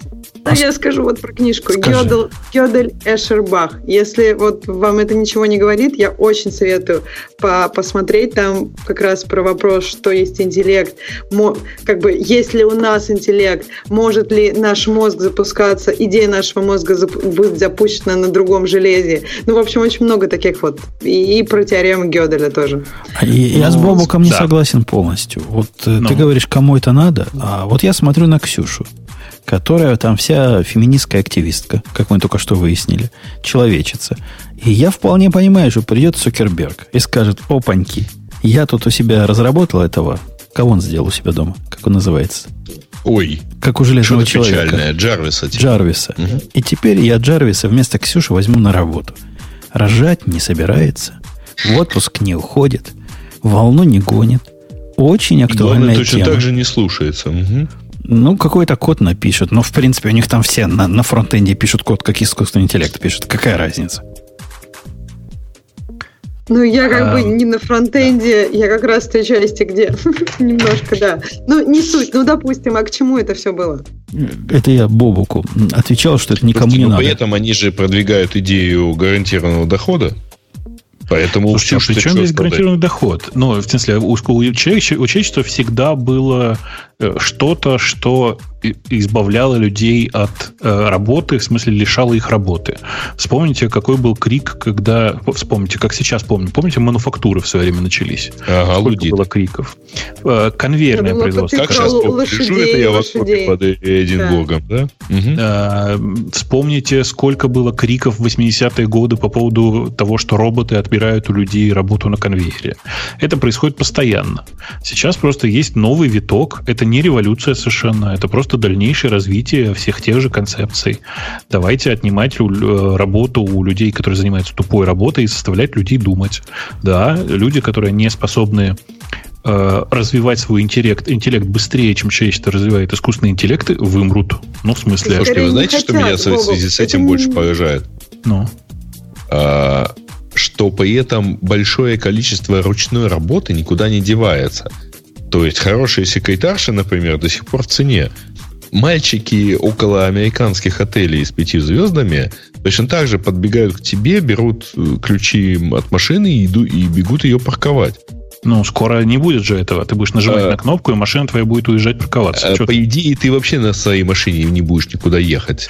Не, не, вот я не верю. На Uber, в котором тоже будет робот. Вопрос, да, что верю. станет раньше. Бобок, я, я понимаю то, то, что у тебя есть как бы глубокое ощущение того, что человеку дорога его машина, и как бы у него есть какое-то свое, я не знаю, видение своей машины. Но мне кажется, это очень для разных людей специфично, и мы можем, как бы это может измениться через поколение, например. Ну, то есть, да нет, если дети это... с детства видят, что никто, ни, ни у кого нет своих машин, а у всех есть. Мне кажется, будут города, где все на Uber. Будут и, и страны. То есть, например, в разных странах есть отношение к автомобилям разные. Если мы говорим там про Амстердам, там практически ни у кого нет автомобиля.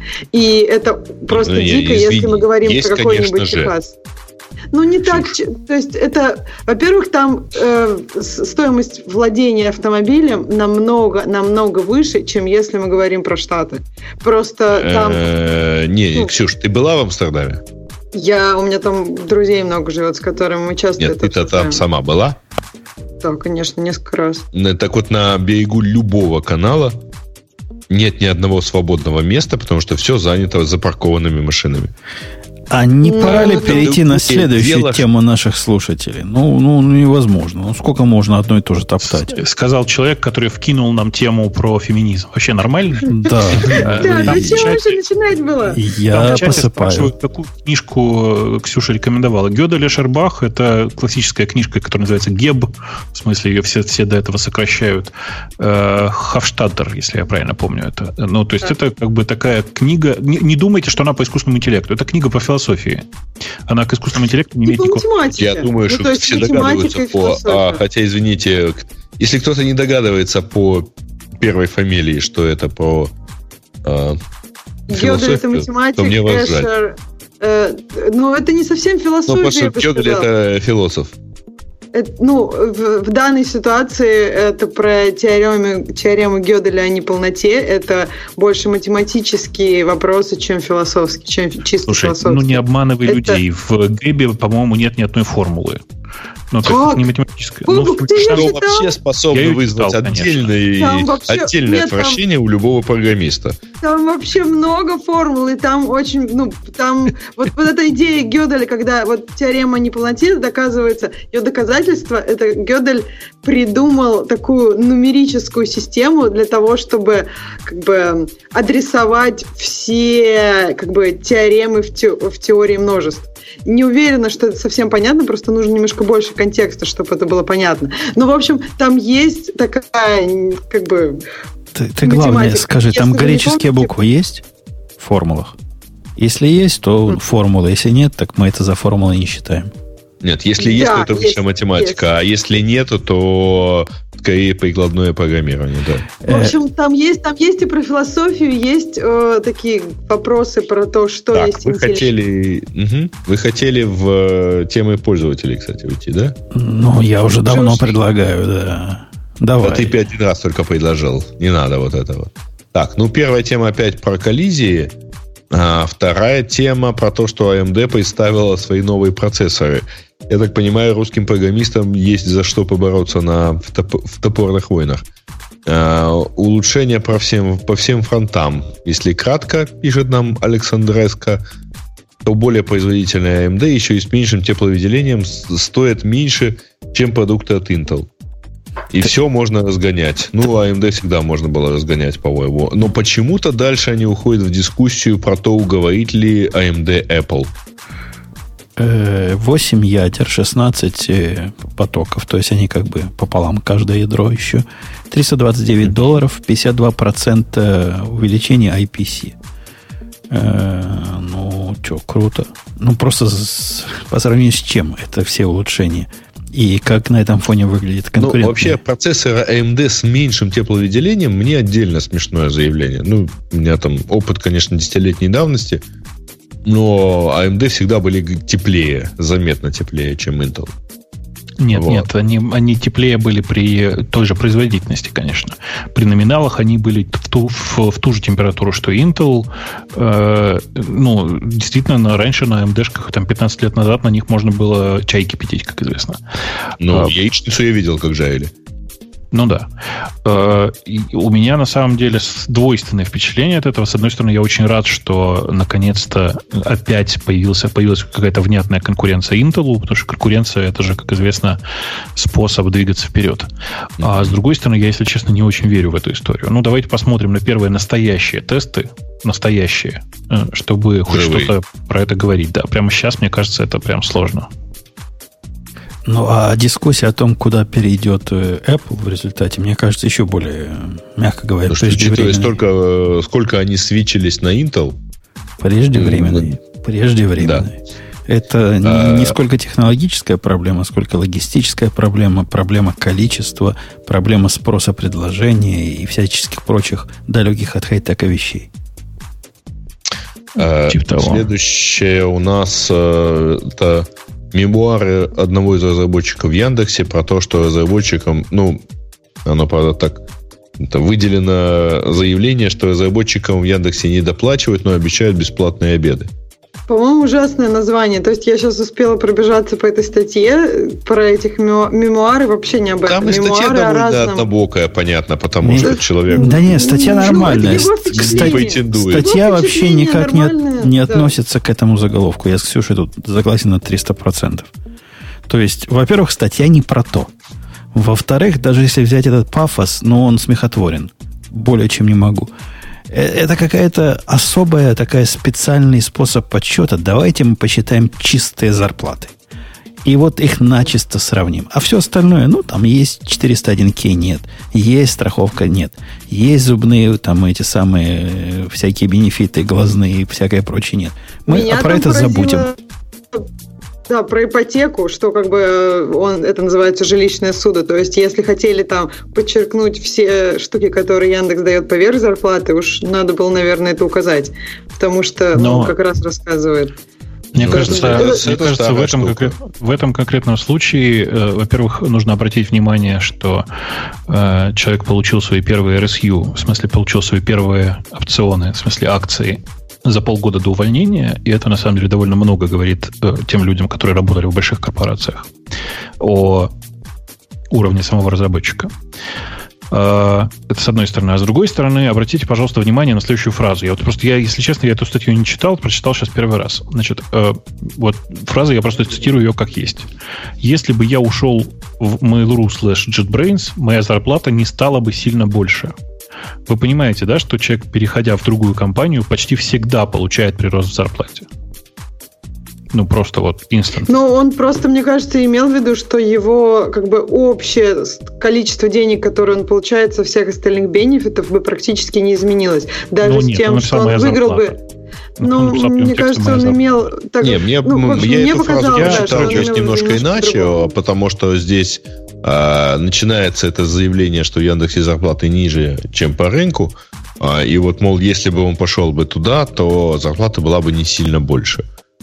Не-не, я, я с Ксюшей согласен. Он все-таки Но. не про зарплату, а про компенсацию говорит. Короче, в общем. Кор- короче, я к этому отношусь так. Я последнее время активно смотрю за тем, что происходит на рынке зарплат. Не могу сказать, что в Яндексе сейчас платят ниже, чем по рынку. Платят, к сожалению, примерно как по рынку.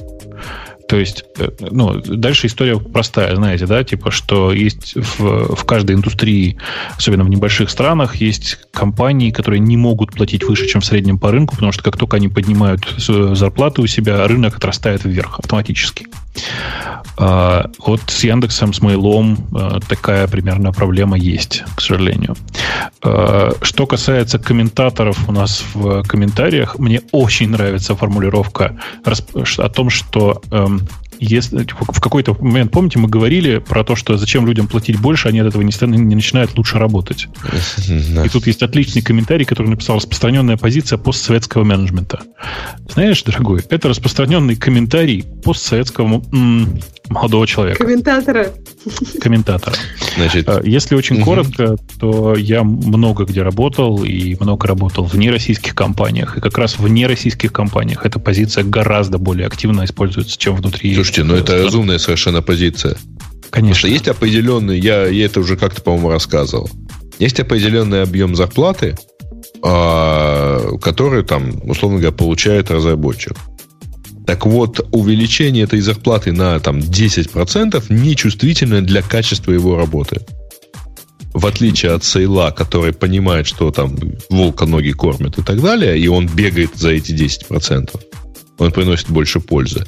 Этот лучше думать не станет. Ну, потому что он и так, по идее, думает хорошо. Но тут, опять же, не совсем так плоско, все как Грей рассказывает. С определенного момента да. Если у тебя есть программист в компании Яндекс, который получает 250 тысяч долларов в год, и если ты ему станешь платить 260 или там 270 тысяч долларов в год, то, скорее всего, ты ничего особого не заметишь от него в смысле производительности. Однако ты заметишь, что он не уйдет, например, к другим, которые предложат такое. А если речь идет о маленьких зарплатах, вот о начальных, там, не знаю, средних зарплатах, ну, например, получает он ну, в этом Яндексе 150 тысяч, а в соседнем Mail.ru платят за это же самое 200 тысяч, то уже другие факторы начинают А в соседнем Mail.ru за Нет. это же самое не платят 200 тысяч, потому что можно платить 150. Можно платить 160. Не, не, не, подожди. Чуваки, и, чуваки, и... вы понимаете, что вы сейчас про что-то другое говорите? У меня есть простая позиция. Я говорю, что вот есть человек, прямо сейчас ему не надо повышать зарплату тупо из-за того, что где-то на рынке он может найти зарплату больше.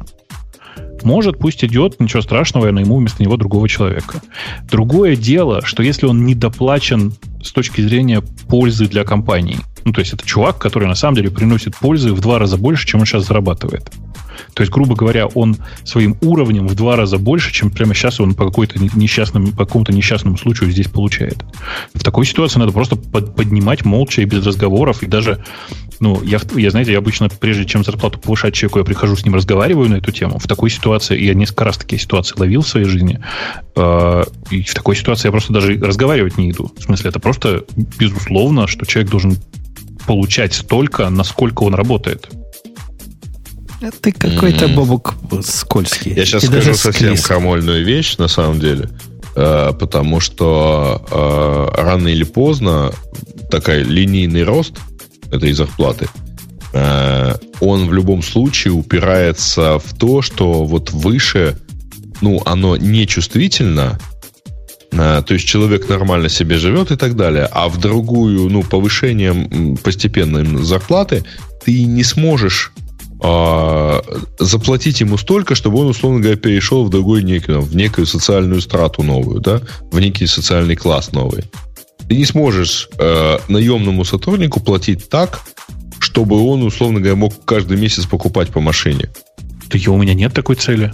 Зачем? А, ну, я к тому, что вот это как бы вот он застывает на этом, у него нету, у него не случится качественного скачка. Может быть, многие думают, что... Так, слушай, а... качественный скачок, скачок у него случится в случае, если он сам в своей голове и в своей работе осуществит качественный скачок. Да, уйдет стартап, и, Например, так. и там это случится, да. Например, так. То есть, да, безусловно, в любой компании у любого человека есть некоторый потолок, выше которого он никогда не прыгнет. Все так. Э, окей. Окей. Так, Женя, следующий вопрос, как неожиданно к тебе. Я, Ты высказался, что книжка Test Drive and Development на втором месте по нанесению вреда индустрии. Это ты про весь Test Drive and Development или просто книжка плохая? Книжку не читал этого. Не читал, но... Но мы же разбирали недавно 10 книг, которые Я, я понимаю, отвечая на вопрос. Я книжку не читал, поэтому про ничего сказать не могу. Может, она замечательная. Я имел в виду... То есть ты против всего? Я имел в виду все это движение, которое, мне кажется, наносит непоправимый вред индустрии. Да, и человек, который пытался защитить его честь, видимо, все еще готовится. В прошлый раз мы его Ксюша активно звали – а он говорит, я еще не готов. То есть ему надо материальную часть подтянуть, материальчики Наверное, почитать. Наверное, книжку читает. Книжку почитать. Да. Угу. Так, э, про неумирающие, ну, по Cloudflare мы уже поговорили. Неумирающие профессии, профессии будущего, необходимые для этого качества. Э, честно говоря, там какая-то странная статья, каким-то странным графиком. И, в общем, что требуется и зачем. Кто-нибудь читал? Ну, нет, конечно. Ты что? Ну, это на самом деле, э, я так понимаю, выходцы из Давоса это дело Ну, короче, а, господи, Нет, зачем мне ты? кажется, что у них, да, то, то есть они пытаются как бы понять, какие навыки тебе будут нужны, математические или социальные. То есть весь график про это. То есть, что будет на, нужно? Ну, можно выводы. Зелененькие позиции хороши у финансовых менеджеров, у лоеров, у эм, аналистов каких-то, у этих самых physicians, то есть у всяких докторов. И компьютерные ученые, ну, типа мы, как они нас так называют, компьютерными учеными, тоже зелененькие, но не так, э, не так оптимистично, как, например, финансовый менеджер. Ну, как раз они говорят, что на стыке. То есть тебе нужны, по сути, все навыки. Тебе, нужна, тебе нужны математические навыки, навыки общения с людьми. Если у тебя есть все навыки, казалось бы, ты будешь, скорее всего, успешным человеком. А вот если у тебя нет никаких навыков, то, наверное, ты будешь не очень успешным человеком. Ну, то есть, как бы, статья такая, э, breaking news. Стремные, стремные результаты. Например, у них аккаунт, то есть эти бухгалтера, там стоят зелененькие такие. А эта профессия сильно страдает, особенно те, которых заменили уже программами и заменяют и дальше. Ну, по-моему, кстати, аккаунт до сих пор, ну вот я, по крайней мере, знаю из, ну, то есть ты можешь отучиться на аккаунт и найти довольно неплохо работу. Ну, Даже, мне ну, мне сильно кажется, что их, что их меньше надо теперь, потому что считают ну, не на счетах больше. Работать. Да, да, да. Ты, ты будешь с программами работать, но все еще надо работать с этими программами, потому что программы сами, сами как-то не осиливают пока полный цикл. Вообще странно, что они разделили financial managers и accountants. Ну, это, я так понимаю, совсем про разные. И еще и менеджмент-аналист. Тоже, не знаю. То, тоже разные. Менеджмент-аналист это типа тем, чем бездельники типа тебя занимаются. Financial Manager это что-то про, э, про высокоуровневое управление потоками денег. Accounts это бухгалтерия, ну это дебет, кредит и все прочее. Я, mm-hmm. я, вот, я вот про дебет-кредит сомневаюсь, насколько это разумно ставить на, на такую профессию. Вот, мальчики, девочки, не, не идите на бухгалтера учиться. Что-то я сомневаюсь про эту профессию. На сисадмины мы уже решили, что ходить не надо. А, а теперь я еще про бухгалтеров. Ну, в общем, сегодня мы выяснили, что и копипастить умеют за нас. Ну да, но пока, пока они так копипастят, мы в безопасности. Пока плоховато, да. И я в такие моменты всегда вспоминаю, помните, так вы что же и есть за меня будете? Ага. Так, э, слушайте, кажется, хватит. По-моему, да, все, что потому там что есть, дальше есть какие-то странные статьи и предложения рассказать о своем отношении к .NET и к войнам в Википедии. Ну, короче, как-то... Э, погодите. И батарейка с USB и дыркой, господи. Пока мы не, не прослушали окончательную рекламу, я просто обязан официально выразить, э, не, не соболезнования, благодарность Олегу. Пришел Олег нам в чатик. Вот просто уникальный случай, Бобок. Никогда такого не было. И вот, и вот опять.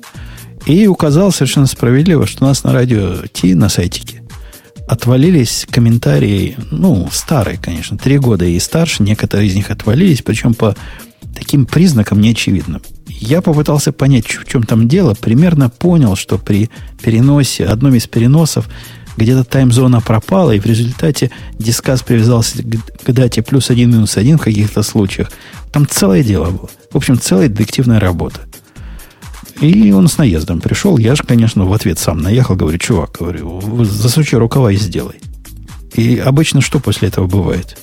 Сливаются. Точно. Это был не тот случай.